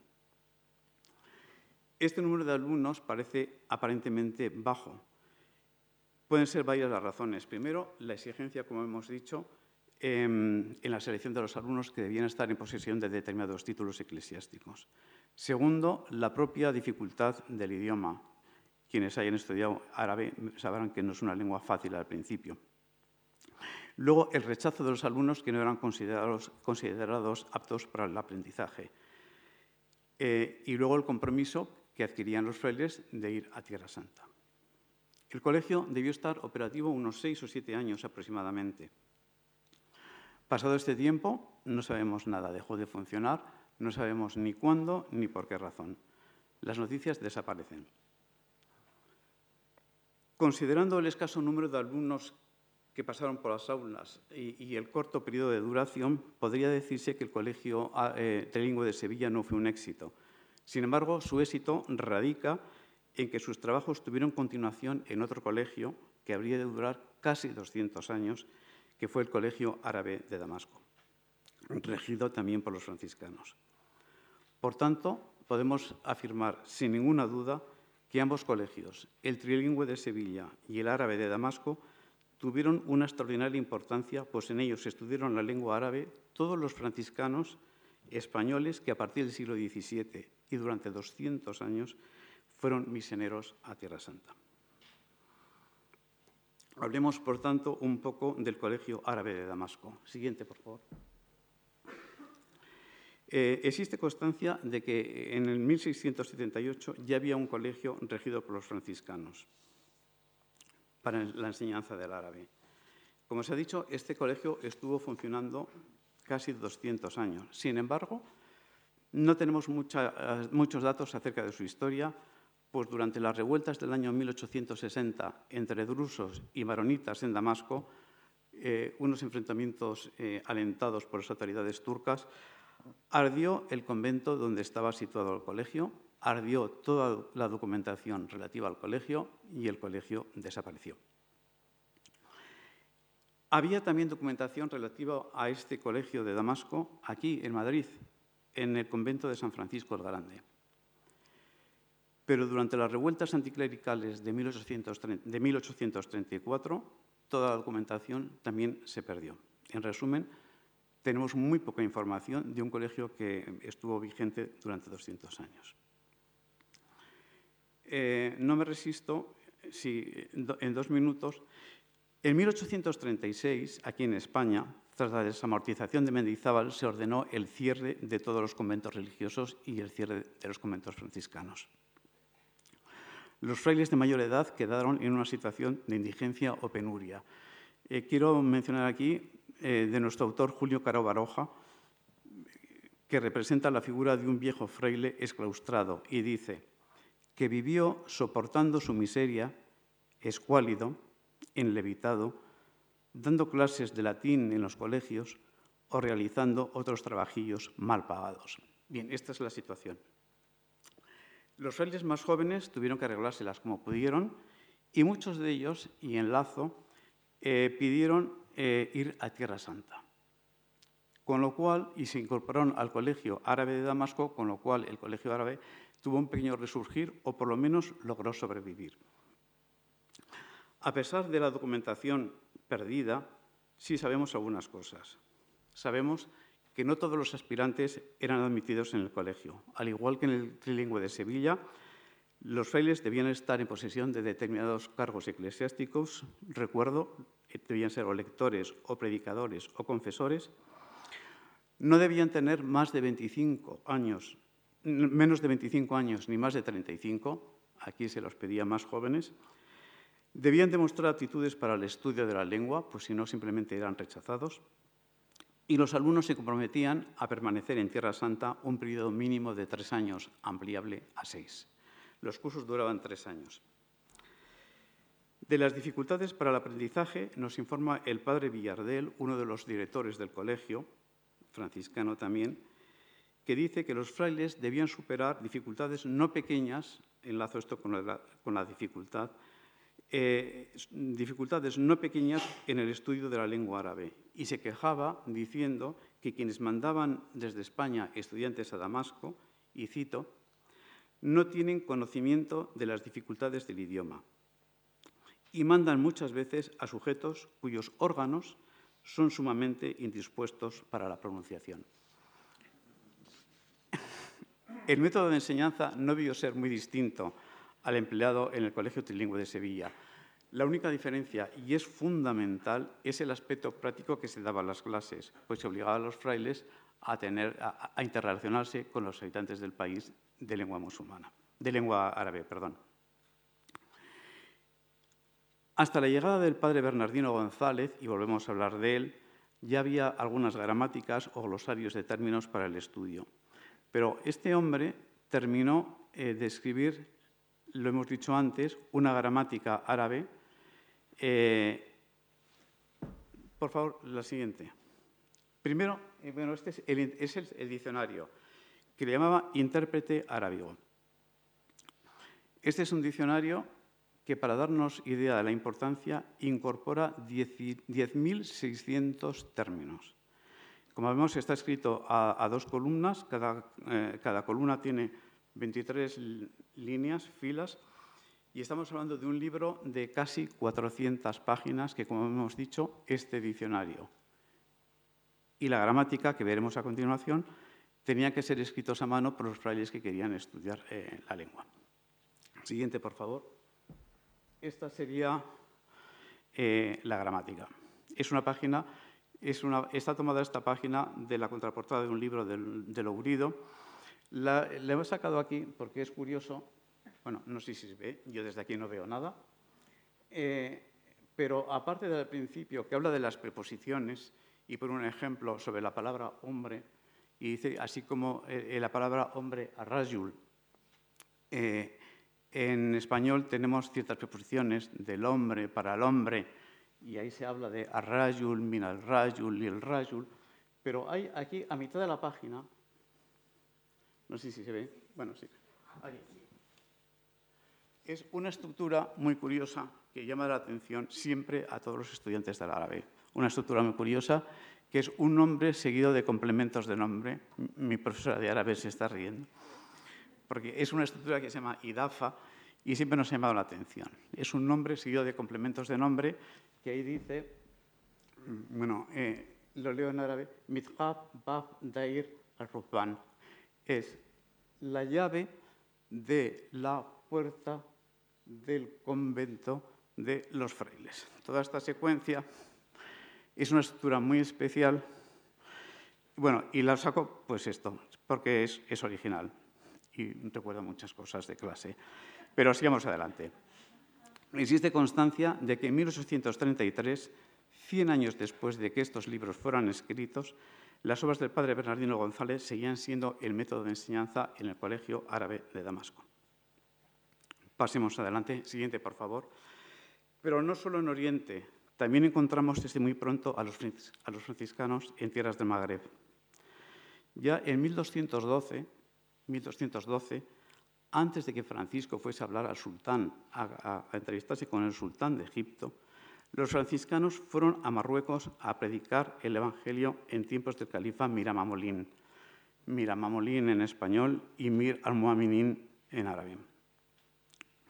Pocos años después, el propio Francisco de Asís envió misioneros a tierras del Islam en el Magreb y en la península ibérica. Eh, hay frailes que se instalaron en Al-Andalus, en Sevilla concretamente, en Marruecos, en Marrakech y también en Ceuta. Como antes hablaba de Ramón Llull, ya habíamos visto que en el siglo XIII los franciscanos habían abierto un convento en Ifriquilla, en Túnez, y, ahí, se enseñaba árabe a los frailes que se destinaban allí. Pero interesa destacar ahora la extraordinaria aportación realizada por dos franciscanos para el conocimiento de la lengua árabe en el siglo XIX. Doy un salto tremendo entre el XIII y el XIX, porque a partir de aquí, lo comentaba antes, hay una época un poco oscura. Los turcos eh, se hacen dueños del Mediterráneo, hay piratería en el Mediterráneo, los turcos eh, conquistan, invaden determinadas plazas del norte de África, los franciscanos pierden un poco el carisma de predicación del Evangelio y se recluyen en los monasterios. Y a partir de aquí hay una época no oscura, pero no tenemos demasiada información a los efectos que aquí interesa. Pero en el siglo XIX aparecen dos franciscanos, el padre José de Lerchundi y el padre Esteban Ibáñez, que son muy importantes. José de Lerchundi fue un gran arabista, fue un hombre de su tiempo, muy avanzado para su tiempo. Arabista, sociólogo, era diplomático, en condición de diplomático fue intérprete en la corte del sultán Hassan I, convenció, cosa extraña en aquella época, que Hassan I abriese una embajada ante el Papa en el Vaticano. En fin, un hombre adelantado y desde luego importante, muy conocedor de la sociedad de Marruecos. Está considerado como el primer gramático del árabe dialectal marroquí. Lersundi se dio cuenta inmediatamente de la gran diferencia que existe entre el árabe culto, él decía el árabe escrito, y la lengua hablada por las personas poco instruidas. Pero no solo por las personas poco instruidas, también las instruidas, que hablaban, podían leer y escribir un árabe culto, pero cuando hablaban en la calle, con su familia, coloquialmente, con sus amigos, hablaban un idioma que no se parecía nada al idioma escrito. En consecuencia, se quiso dar a los frailes una gramática práctica de la lengua hablada. Estamos hablando, antes también el profesor Bernal ha dado un mapa donde se veía la cordillera del Rif. Eh, hay que situar todo esto en este contexto. Entonces, eh, este, Lerchundi escribió una gramática llamada Rudimentos de árabe vulgar, de árabe vulgar, que se habla en el Imperio de Marruecos, y un vocabulario español-arábigo del dialecto de Marruecos, con gran número de voces usadas en Oriente y en Argelia. Estas obras son todavía obras de referencia hoy para el estudio del árabe de Marruecos. El otro franciscano, el padre Esteban Ibáñez, es autor de un diccionario español rifeño. Es una obra de referencia en la que se recoge el léxico de la lengua bereber que se habla en el norte de Marruecos, desde la zona del campo de Melilla, eh, prácticamente, sin prácticamente frontera con Argelia por el este, y eh, que se extiende, o se extendía por lo menos antes, no sé si ahora tanto, a Tetuán y Tánger, no sé si aquí se habla tanto ahora al bereber, pero vamos, sí. Siguiente diapositiva, por favor. Bueno, simplemente esta es la portada de la gramática y del vocabulario. Siguiente, por favor. Volviendo a España, y damos también un salto en el tiempo, durante la época de la Ilustración surge un movimiento que se ha venido a llamar orientalismo español, caracterizado por una toma de conciencia de los valores culturales provenientes de Oriente. Lo que nos interesa aquí ahora es el hecho de que el orientalismo español, este movimiento de la Ilustración española, implica un renovado interés por el estudio de la lengua árabe. En primer lugar, como medio para acceder a la cultura de los griegos clásicos. Los árabes habían traducido todo lo que había de los griegos al árabe. Eran textos sobre agricultura, alquimia, bueno, la lista es interminable, álgebra, astrología, astronomía, geometría, matemáticas, gramática, literatura, meteorología, estrategia militar, filosofía, etcétera, etcétera, etcétera. Estos textos llegaron a la península gracias al interés por la cultura que ya habían demostrado mucho antes los califas Adarramán II en el siglo IX y más tarde Al-Hakim II en el siglo X. Ambos califas se interesaron por las obras científicas de los griegos traducidas al árabe y las mandaron comprar o copiar y las trajeron al andaluz. Pero no solo los clásicos griegos, también interesaba conocer la obra y el pensamiento de filósofos intelectuales musulmanes de la importancia de Avicena o Algacel, que hemos mencionado antes y que fueron traducidos aquí al español. Por tanto, era necesario volver otra vez al estudio de la lengua árabe, y ahora el interés no era tanto apologético como antes, sino más de carácter intelectual. Una manifestación de renovado interés por el estudio de la lengua árabe es la llegada a España de intelectuales y traductores árabes siro-libaneses.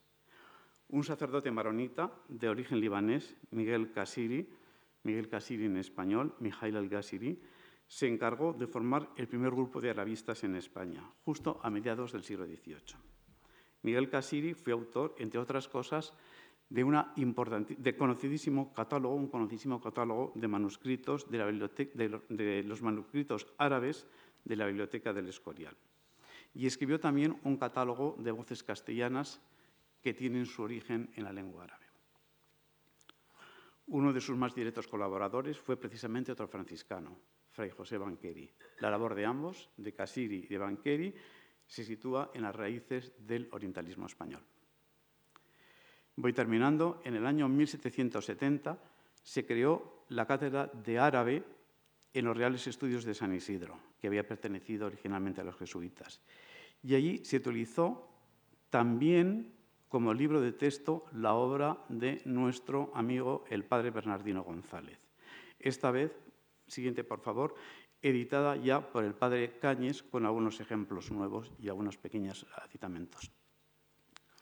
Por tanto, y aunque decirlo pueda parecer un tanto exagerado, aquella obra que había sido iniciada por un franciscano en el Colegio Trilingüe de Sevilla y llevada a término y rematada en el Colegio Árabe de Damasco, continuó siendo útil en la España ilustrada del siglo XVIII.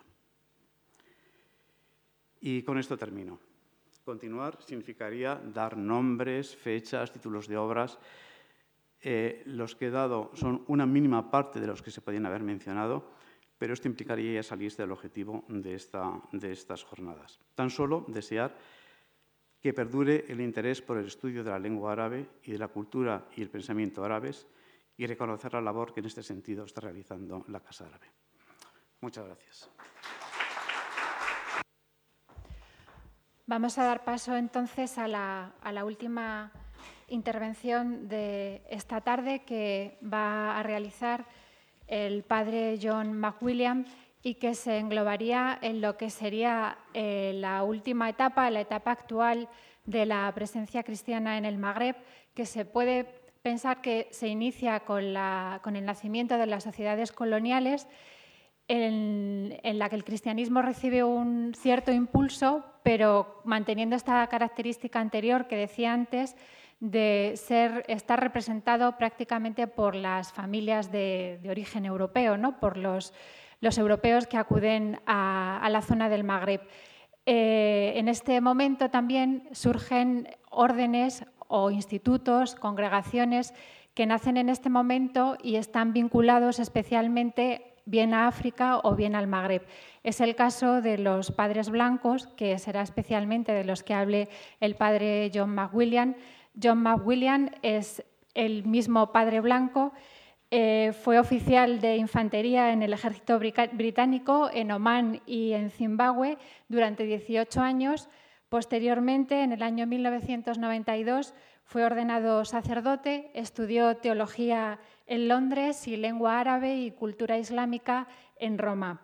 Después eh, fue eh, destinado a Argelia en el año 1995 y más tarde a Túnez, donde ha sido y creo que todavía continúa siendo provincial de los padres blancos en estos dos países, porque muy recientemente ha sido nombrado por el Papa Francisco obispo de una diócesis que hay que situarla a unos 400, 600 kilómetros al sur de Argel, conocida con el, nombre, con el nombre de Gardaya y todavía no ha tomado posesión, pero lo hará recientemente cuando sea consagrado el obispo. Le damos especialmente las gracias por estar aquí esta tarde y les dejo con él.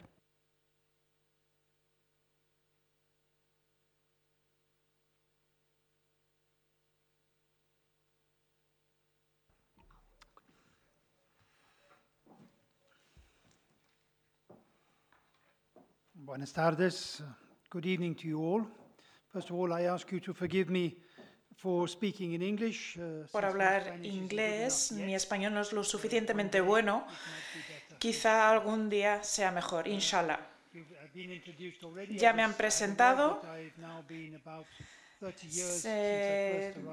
han pasado 30 años desde que llegué al norte de África por primera vez con los misionarios de eh, los padres blancos y voy a quedarme ahí unos años más. Mi tema de hoy es los eh, misioneros de África en Magreb, en el norte de África.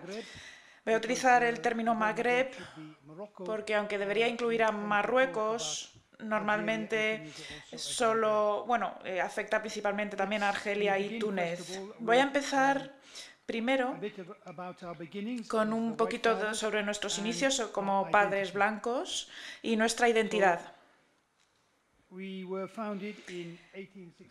Eh, nos fundamos en 1868 por el cardenal Charles Lavigerie, que era el eh, arzobispo de Argel en aquel momento y futuro cardenal, conocidos como, como padres blancos por nuestros hábitos. Es un instituto esencialmente eh, dirigido hacia la misión ad extra. Desde sus orígenes, el fundador claramente formuló sus prioridades que definían su plan, constituir una sociedad consagrada a la evangelización de los africanos, consistiendo en eh, hombres de todas las nacionalidades y listos para comprometerse con un estilo de vida marcado por un espíritu familiar y trabajo en común.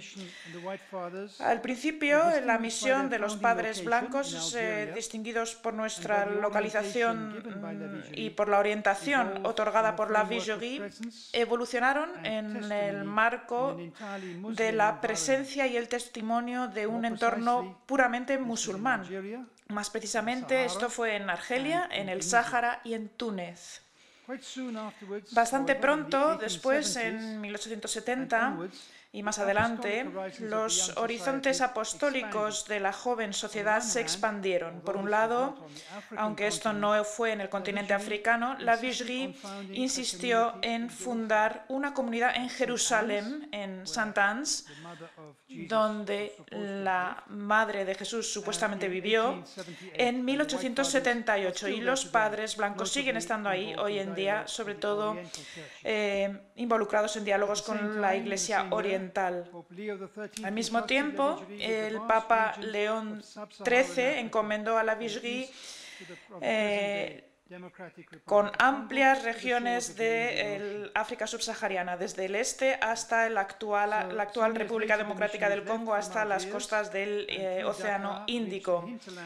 A través de Dakar se llegó a las regiones de África Occidental y llegando en 1900 a Ouagadougou. Después de un siglo y medio desde su fundación, la Sociedad de los Misionarios de África siguió eh, vinculado a la inspiración inicial de su fundador. Esto tiene que ver con un contexto social, cultural, religioso que claramente ha evolucionado con el tiempo. Los misioneros de África siguen manteniendo una sensibilidad particular hacia todas las preocupaciones del mundo islámico y en particular están muy involucrados con el diálogo interreligioso en África, en Europa y más allá.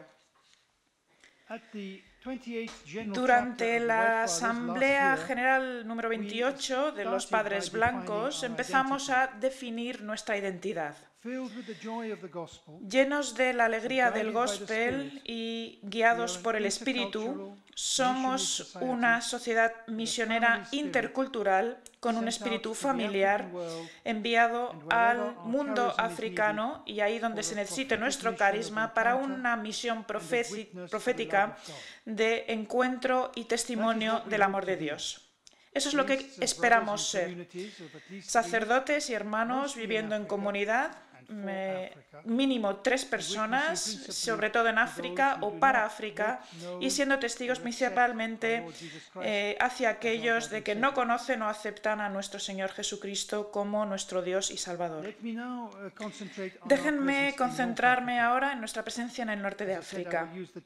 Voy a utilizar el término Magreb para referirme a los dos países en los que trabajamos, Argelia y Túnez aunque, por supuesto, en árabe también se podría incluir otras áreas. ¿Podemos volver atrás? Una. Cuando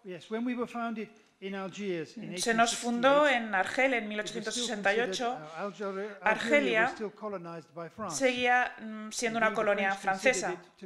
Los franceses consideraban que era parte de Francia, un departamento eh, de ultramar. La casa madre de los padres blancos, la Maison Carré de Argel, siguió siendo así hasta 1950, cuando nos transferimos a un nuevo generalato en Roma. Los antiguos eh, edificios eh, de Argel ahora se han eh, destruido y el Estado está construyendo una gran mezquita en su lugar. El cardenal dijo a sus misioneros que tenían que llevar a cabo un cuidado pastoral de los cristianos que estaban a, nuestro alrededor. Fuimos enviados eh, y en relación con nuestras vidas entre los musulmanes, especialmente en el Magreb, se nos insistió que lleváramos a cabo, eh, no lleváramos a cabo ninguna actividad explícita de proselitismo. Debería nuestra labor llevarse a cabo a través del testimonio de nuestras vidas, viviendo junto a las personas y que el Espíritu Santo tocara sus vidas y que ellos verían a Cristo en nosotros, pero que a lo mejor eh, se tardarían 200 años o más, poquito a poco. Esto requiere mucha paciencia. Si podemos pasar a la siguiente, gracias. Estas son algunas de las fechas históricas clave de nuestra sociedad. Tenemos la fundación de los Padres Blancos en 1868 en Argel. Eh, poco después se inició el noviciado. En 1832 tuvo lugar la consagración de la Basílica de Nuestra Señora de África en Argel y la fundación eh, de la primera misión en del agua en el Sáhara. En 1873, las primeras fundaciones en Kabilia, una zona en la que se habla eh, bereber, al este de Argel. 1835, empezamos eh, la fundación en Túnez, en, eh, cerca de la arqueología de Cartago. 1836, una de las primeras caravanas atravesando el Sáhara, eh, tuvo lugar una masacre en el Golea y esta fue una cierta ruptura del movimiento. 1878 la sociedad fue colocada bajo la protección de María Inmaculada, la reina de África, Notre Dame d'Afrique y sigue siendo nuestra patrona. 1880, la fundación de la Escolástica San Luis en Carthage, en Túnez, que ha seguido abierta para numerosos hermanos y hermanas hasta 1964. Siguiente, por favor.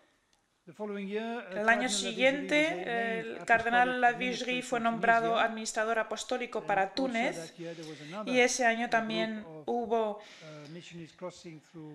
otros misioneros que estaban atravesando Libia en el Sáhara y que también fueron asesinados. 1895, eh, una nueva misión en Tíbar y luego en 1926 la fundación de Ibla, que mencioné, mencionaré más adelante, es una de nuestras principales actividades en Túnez. 1953, la apertura del generalato en Roma, reemplazando el, la Maison Carré de Argel.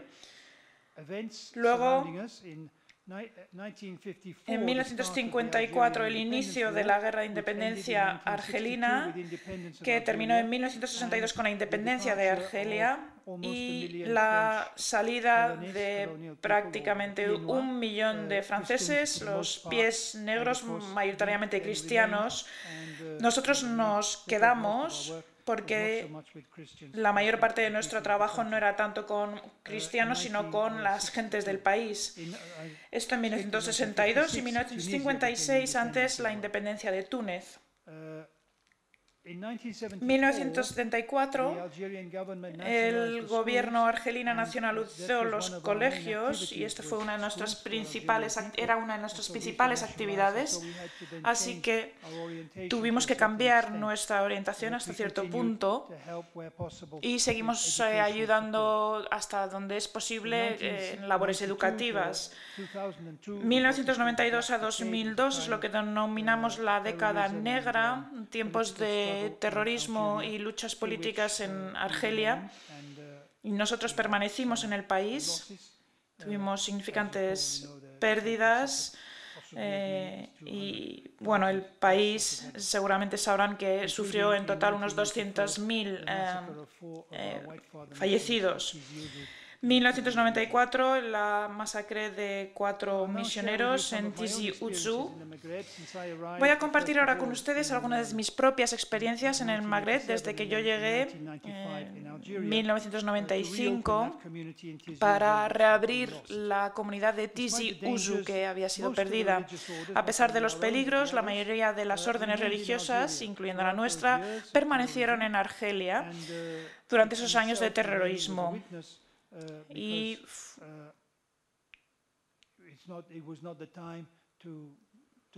no fue no era el momento de marcharse con muchas embajadas y eh, extranjeros eh, y sociedades hicieron. Seguramente habrán oído hablar de los siete monjes cistercienses que fueron eh, secuestrados y más tarde asesinados en 1996. En total, 19 religiosos que fueron asesinados durante esos años y actualmente se está iniciando su beatificación en Roma. 1995 los padres blancos eran aproximadamente 50 en el norte de África, en, los, en Túnez y en Argelia. La mayoría de nosotros éramos europeos o de eh, Norteamérica y solo uno o dos eh, del África subsahariana. La mayor parte de los misioneros tenían en aquella época entre 50 y 90 años. Hoy, 22 eh, años más tarde, somos 29 misioneros. Este es el resultado de que haya pocas vocaciones que vienen de Europa. De ellos, de los 29, 12 son africanos, la mayor parte sacerdotes jóvenes, mientras que 12, todos europeos, ya están en sus 70 o 80 años de edad. Seguimos eh, sufriendo cambios, modificaciones, cambios demográficos desde europeos eh, más mayores a eh, africanos más jóvenes, enfrentándonos a los desafíos que por ello conlleva para nuestra vida en comunidad y para la misión en los países eh, musulmanes. El cardenal Lavigry predijo que un día serían los africanos los que evangelizarían a los africanos y esto es lo que ya estamos presenciando. Después de dos años de periodo de experiencia apostólica, los candidatos a padres blancos eh, siguen su formación, eh, tienen que aprender el idioma local, árabe o bereber, según la región. Tienen que participar plenamente en las actividades de las comunidades, pueden ser actividades pastorales, educativas, administrativas o trabajando como voluntarios con asociaciones para eh, niños discapacitados es una parte importante de nuestro eh, programa de formación inicial de 10 años. Por otro lado, desde que, teniendo en cuenta que muy pocos musulmanes del eh, Magreb Muchos pocos, perdón, personas del Magreb son cristianos católicos. Eh, todavía no tenemos vocaciones para convertirse en padres blancos desde la provincia. Todos nuestros misioneros, por lo tanto, son extranjeros. Y esto a veces puede hacer que nuestra vida sea un poquito más difícil a la hora de respetar las legislaciones con respecto a visados, residencia, especialmente en Argelia, porque no tenemos derecho a vivir ahí, pero somos bienvenidos, por así decirlo. Y aparte de uno o dos cambios en la reducción de números, lo que estamos tratando de hacer en Magreb, en los padres blancos, estamos tratando de mantener los números estables eh, con un total de ocho comunidades. Voy a mencionar seis de estas comunidades, empezando por Túnez. Túnez. Tenemos el Ibla. Esta es la catedral de Túnez. La siguiente, por favor. Siguiente. Muy bien. IBLA, que es el Institut de Belles Lettres Arabes, el Instituto de Bellas Artes eh, Árabes, se inició en 1926 y fue fundado por los padres blancos para dar una formación sólida a los misioneros en árabe, tanto clásico y dialecto, islamología y cultura local. En 1964, la parte formativa de educación se trasladó a Roma, donde se creó el Instituto Pontificio de Estudios de Árabe e Islamología, que a lo mejor algunos de ustedes conocen, y que ahora no solo es dirigido por nuestra congregación. La parte cultural sigue en Túnez, donde los padres tienen una librería, una biblioteca de investigación muy rica. Esto era al principio sigue hoy en día sobre todo para estudiantes universitarios y para investigadores. Es una joya en el patrimonio cultural del país. En 2010 un incendio eh, destruyó prácticamente la mitad de la documentación, pero gracias al apoyo y a la solidaridad de los tunecinos y otras personas eh, extranjeras, la biblioteca sigue funcionando incluso mejor que antes. También hay una sección junior la siguiente, por favor. Aquí tenemos la eh, biblioteca para investigación. Yo mismo ayudando a los niños con el inglés. Este es uno de nuestros candidatos eh, en la formación firmando un documento que dice que quiere proseguir y lleva el hábito eh, gandora de los padres blancos, que es por así, por, por, lo que nos llaman los padres blancos. La sección junior, que aporta un apoyo educativo y clases eh, por la tarde-noche para los eh, eh, niños locales y muchos de ellos que vienen de zonas desfavorecidas. Estas actividades nos permitan servir al país, al mismo tiempo es un punto de contacto con la gente Em, presentando una dimensión intercultural e internacional eh, en sus vidas y también de manera indirecta una dimensión interreligiosa. Tenemos también eh, en IBLA el grupo de investigación islamo-cristiano. Es un grupo de 10 intelectuales, 5 cristianos y 5 musulmanes, que siempre incluye a algunos padres blancos. Se reúne eh, regularmente para compartir temas de interés común desde diferentes puntos de vista. Ahora tenemos diferentes grupos de este tipo en diferentes países. En 1937, la Revue Ibla, la revista, se fundó. Sigue produciéndose dos veces al año. Es la eh, revista científica tunecina más antigua que se sigue publicando y el equipo editorial que está eh, compuesto totalmente de eh, musulmanes, de tunecinos, sigue funcionando mientras que la revista sigue siendo parte del IBLA propiamente dicho. En Sfax, la comunidad de los padres blancos está más directamente al servicio de la iglesia local donde los eh, sacerdotes tienen responsabilidades pastorales en dos parroquias, eh, una que es Sfax y la otra es Gabés, a 140 kilómetros al sur. También tenemos estudiantes universitarios cristianos que vienen desde otros países eh, africanos, subsaharianos, y esto es una parte importante del trabajo de los misioneros de África. Al mismo tiempo, somos testigos de su fe en el contexto eh, de sus eh, vidas entre los musulmanes. Así que establecemos un diálogo. Los padres de SFAX están principalmente involucrados en eh, actividades de reunión eh, con las personas locales, actividades, asociaciones de eh, caridad, orfanatos o simplemente dando la bienvenida a los visitantes que vienen a nuestra casa. También desempeñan un papel muy importante en atrayendo la atención de las autoridades al maltrato de los inmigrantes. Hemos visto casos recientes de eh, tráfico eh, de humanos, eh, de trabajadores domésticos y ha habido una nueva legislación, de hecho, que se acaba de aprobar para evitar este tipo de abusos en el país. Y gracias a nuestra presencia también hemos construido mucha confianza. Hay otra comunidad en Túnez que es más un hogar familiar para los misioneros que trabajan de manera independiente en el campo del apoyo social para las personas vulnerables. Hablemos ahora de Argelia. Algunas fotografías de Sfax. Algunos de los africanos del África subsahariana eh, reuniéndose con el sacerdote Aquí algunos de nuestros becarios trabajando con personas con discapacidad, deportes y haciendo diferentes actividades con ellos. Y esta es la misa de Navidad en Sfax. Siguiente.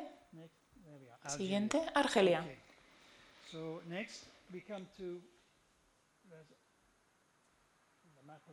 Este es el mapa de Argelia. Siguiente, por favor. La Basílica de Nuestra Señora de África, donde tenemos nuestra comunidad. Nuestra sociedad se fundó en Argel y fuimos uno de los primeros misioneros en realizar sus juramentos como misioneros en la Basílica. La basílica recibe de media unos 250 visitantes al día. Algunos vienen a rezar, muchos vienen a admirar la arquitectura o ver como es una eh, iglesia cristiana. Ah, también hay un número más discreto de musulmanes, especialmente mujeres que tienen una devoción especial hacia eh, María, la Madre de Jesús, y que vienen a pedir su intercesión con Dios por eh, temas de curación o para tener un hijo, etc. También hay siempre uno de los padres ahí presente para poder responder a preguntas, para poder darles información. Y en cierto modo podríamos decir que es un poco el escaparate de la iglesia eh, cristiana en Argelia. En años recientes la basílica también ha albergado numerosos eventos culturales como conciertos, recitales de órgano, exposiciones que refuerzan la idea del diálogo eh, intercultural y interreligioso como dos lados de la misma moneda. Especialmente importantes son los días marianos islamo-cristianos que se iniciaron en 2016, eh, que coinciden con la celebración de Nuestra Señora de África el 30 de abril el año pasado eh, estuvimos hablando de María y se suele ofrecer bueno, diferentes ponencias y luego tenemos una comida fraternal entre todos y un concierto por la noche. Y este año, en 2017, el tema es ecología y espiritualidad, con diferentes aportaciones de diferentes ponentes. Los padres blancos de esta comunidad también llevan a cabo actividades pastorales como eucaristías mensuales en inglés, español, en árabe y diariamente en francés. Esta es la basílica. Esta es dentro de la basílica Nuestra Señora de África, rezando por nosotros y por los musulmanes. Esta es la estatua que está dentro de la basílica. Estos son los padres blancos ahora, no tenemos el mismo hábito que antes. Y como pueden ver, los jóvenes vienen del África subsahariana. Pasamos ahora a la eh, región de Kabilia, en Tizi Ouzou. Es una región que está a 100 kilómetros al este de Argel, es una zona montañosa.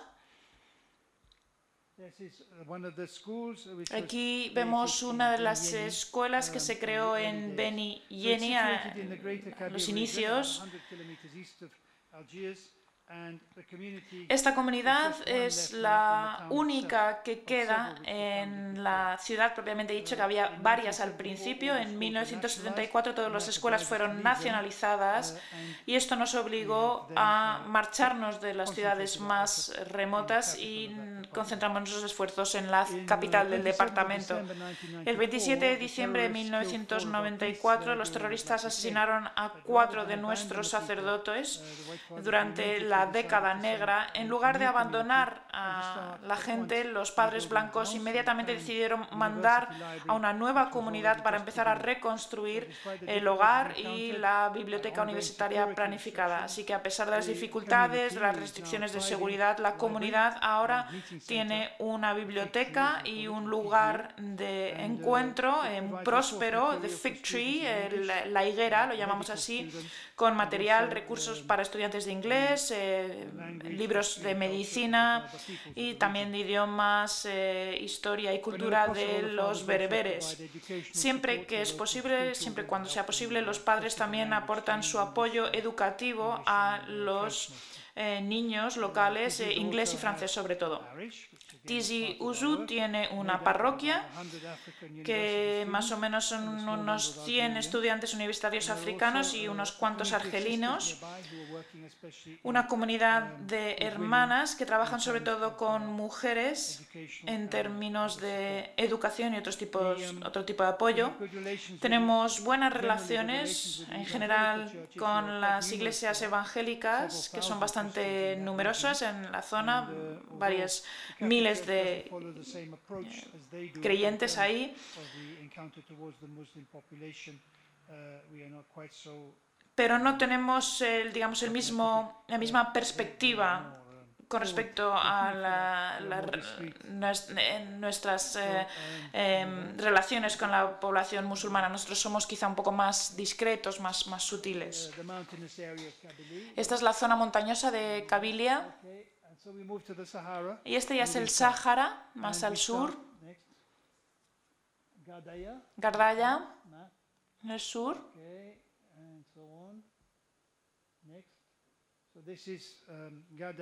Este es Gardaya, en la región del Sáhara donde se me ha nombrado como eh, obispo. Aquí es donde voy a estar viviendo, de hecho. Concretamente. Los padres blancos han estado ahí desde 1887, así que más o menos unos 130 años, y han estado en la región.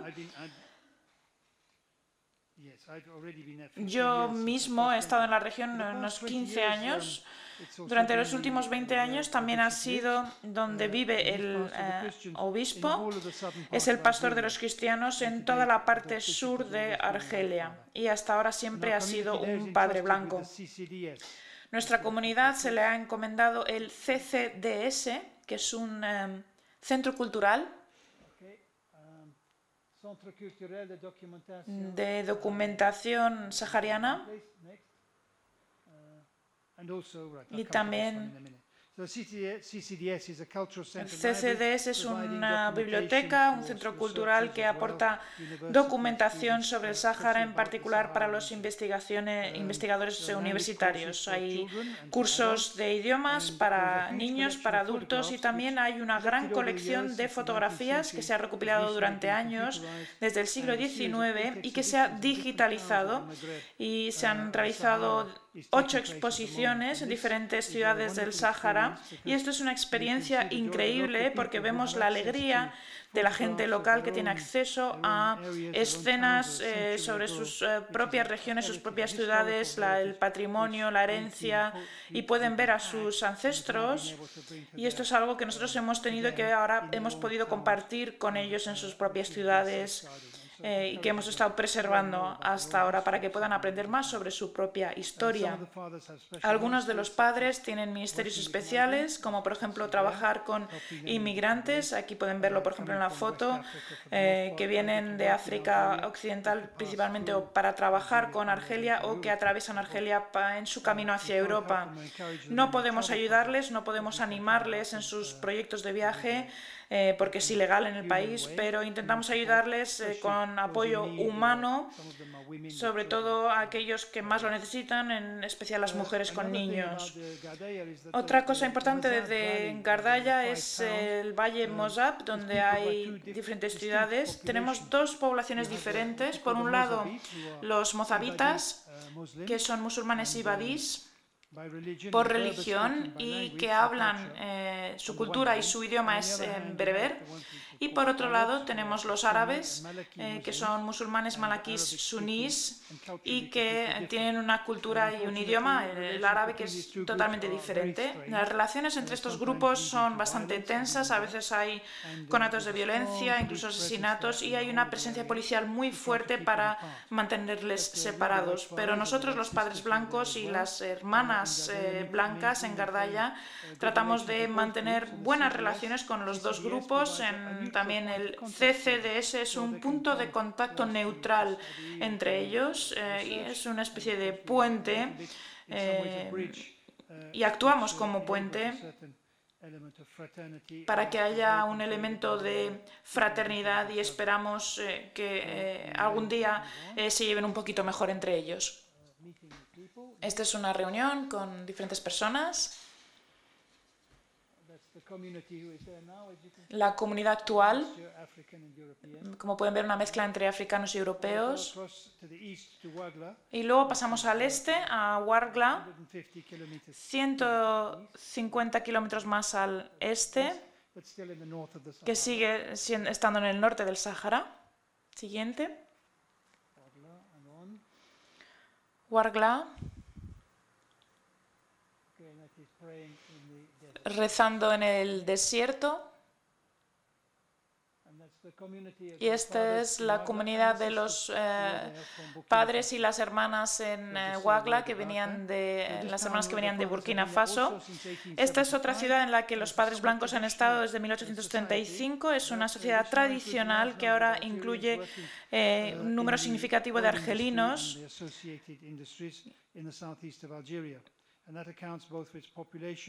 Tenemos diferentes industrias, eh, campos petrolíferos en la zona. Nuestra comunidad tiene una biblioteca uh, pequeña, principalmente para estudiantes universitarios y ofrece cursos de idiomas.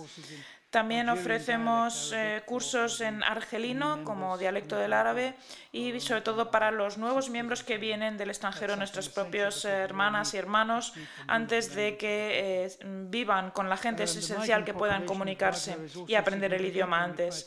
La población eh, emigrante de Wargla es también significativa y tratamos de mantener el contacto entre todos aquellos que son cristianos y al mismo tiempo los padres tienen la posibilidad de visitar a prisioneros cristianos en las cárceles de la zona. Seguimos adelante.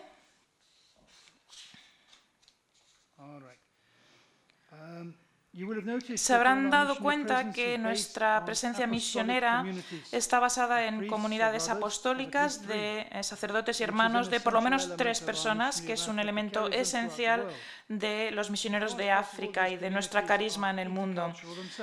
Las comunidades suelen ser interculturales ellas mismas, como han visto, y esto nos anima a adoptar todo lo posible las eh, costumbres locales en lugar de llevar nuestras propias costumbres de nuestros países de origen. Todo lo que hacemos, eh, todo lo que somos es parte de la iglesia, de la iglesia local y de la iglesia universal. Mientras que no podemos negar que somos extranjeros eh, en cuanto a nuestros pasaportes, esto que a veces puede causarnos problemas, tratamos de formar parte del país lo más posible en eh, Argelia o en Túnez, donde eh, se nos llama para servir al Señor. Volvemos atrás, perdón. Algunas veces la gente, algunos hermanos incluso de otras misiones de África, nos preguntan, ¿qué hacéis en Magreb? Parece que no hacemos mucho, aparentemente. ¿Cuántos conversos? ¿Cuántos conversos al cristianismo? ¿Cuántos bautizos? No estáis perdiendo el tiempo. Estos son preguntas que a veces la gente nos, nos lanza, ¿no? que realmente los misioneros están ahí para cambiar la religión de la gente, pero es una visión bastante estrecha, en mi opinión. No deberíamos marcharnos de ahí y buscar lugares más fructíferos eh, con otros lugares. Eh, que puedan reportar más frutos. Bueno, para nosotros está bastante claro. No se nos ha enviado ahí para hacer nada específico, sino para, para estar, para ser.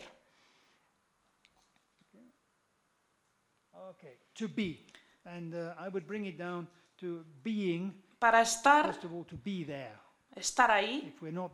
Si no estamos ahí, hay un vacío y un vacío que se puede llenar con otras cosas, con otras actitudes. Estamos ahí con la gente mediante nuestra presencia. Estamos ahí para eh, ser testigos con nuestras vidas en lugar de nuestras palabras, para estar ahí cuando otros expresan desconfianza debido a las diferencias religiosas, para estar ahí cuando la vida es difícil en términos de en tiempos de sufrimiento y también de alegría, para estar ahí cuando y solo si nos piden que compartamos quién es Jesús para nosotros y para escucharles a ellos también, para escuchar lo que tienen que decirnos sobre su fe y para estar ahí y al mismo tiempo ofrecer cualquier apoyo que podamos ofrecer, eh, educación, etc. Y como he mencionado, para eh, ser eh, sencillos en nuestro estilo de vida y ser alegres. Siguiente. Esto lo voy a explicar en un momento. Bueno, los misioneros de África eh, son y siguen siendo en el Magreb los apóstoles de Cristo y al servicio del pueblo y de la Iglesia. Esperamos seguir siendo así, sabiendo que nuestra presencia es frágil, eh, no siempre está asegurada, pero demanda fe, está claro, y rezo, y toma su modelo de Cristo propiamente dicho. Y bueno, he incluido aquí algunos enlaces a las páginas web que explican quiénes eh, somos. Tenemos eh, la de Mafrom sobre los padres blancos específicamente, una de la Iglesia Católica en Argelia, una página web Uh, no solo los padres blancos, está en francés. Uh, Luego tenemos la página web de uh, Libla, del Instituto de eh, Bellas Artes Árabes, está francés también, y en árabe. Y luego el CCDS en Gardaya, eh, su página web. Y por último el Relais Maghreb, que es una pequeña newsletter que publicamos dos veces al año con artículos sobre lo que hacemos, etc. Y lo que espero que haya logrado es compartir con ustedes los orígenes de los padres blancos en, Norte de África, en Argelia, en Túnez, lo que somos hoy en día, lo que hacemos y un poquito sobre la experiencia sobre el terreno más que sobre la teoría. Muchas gracias.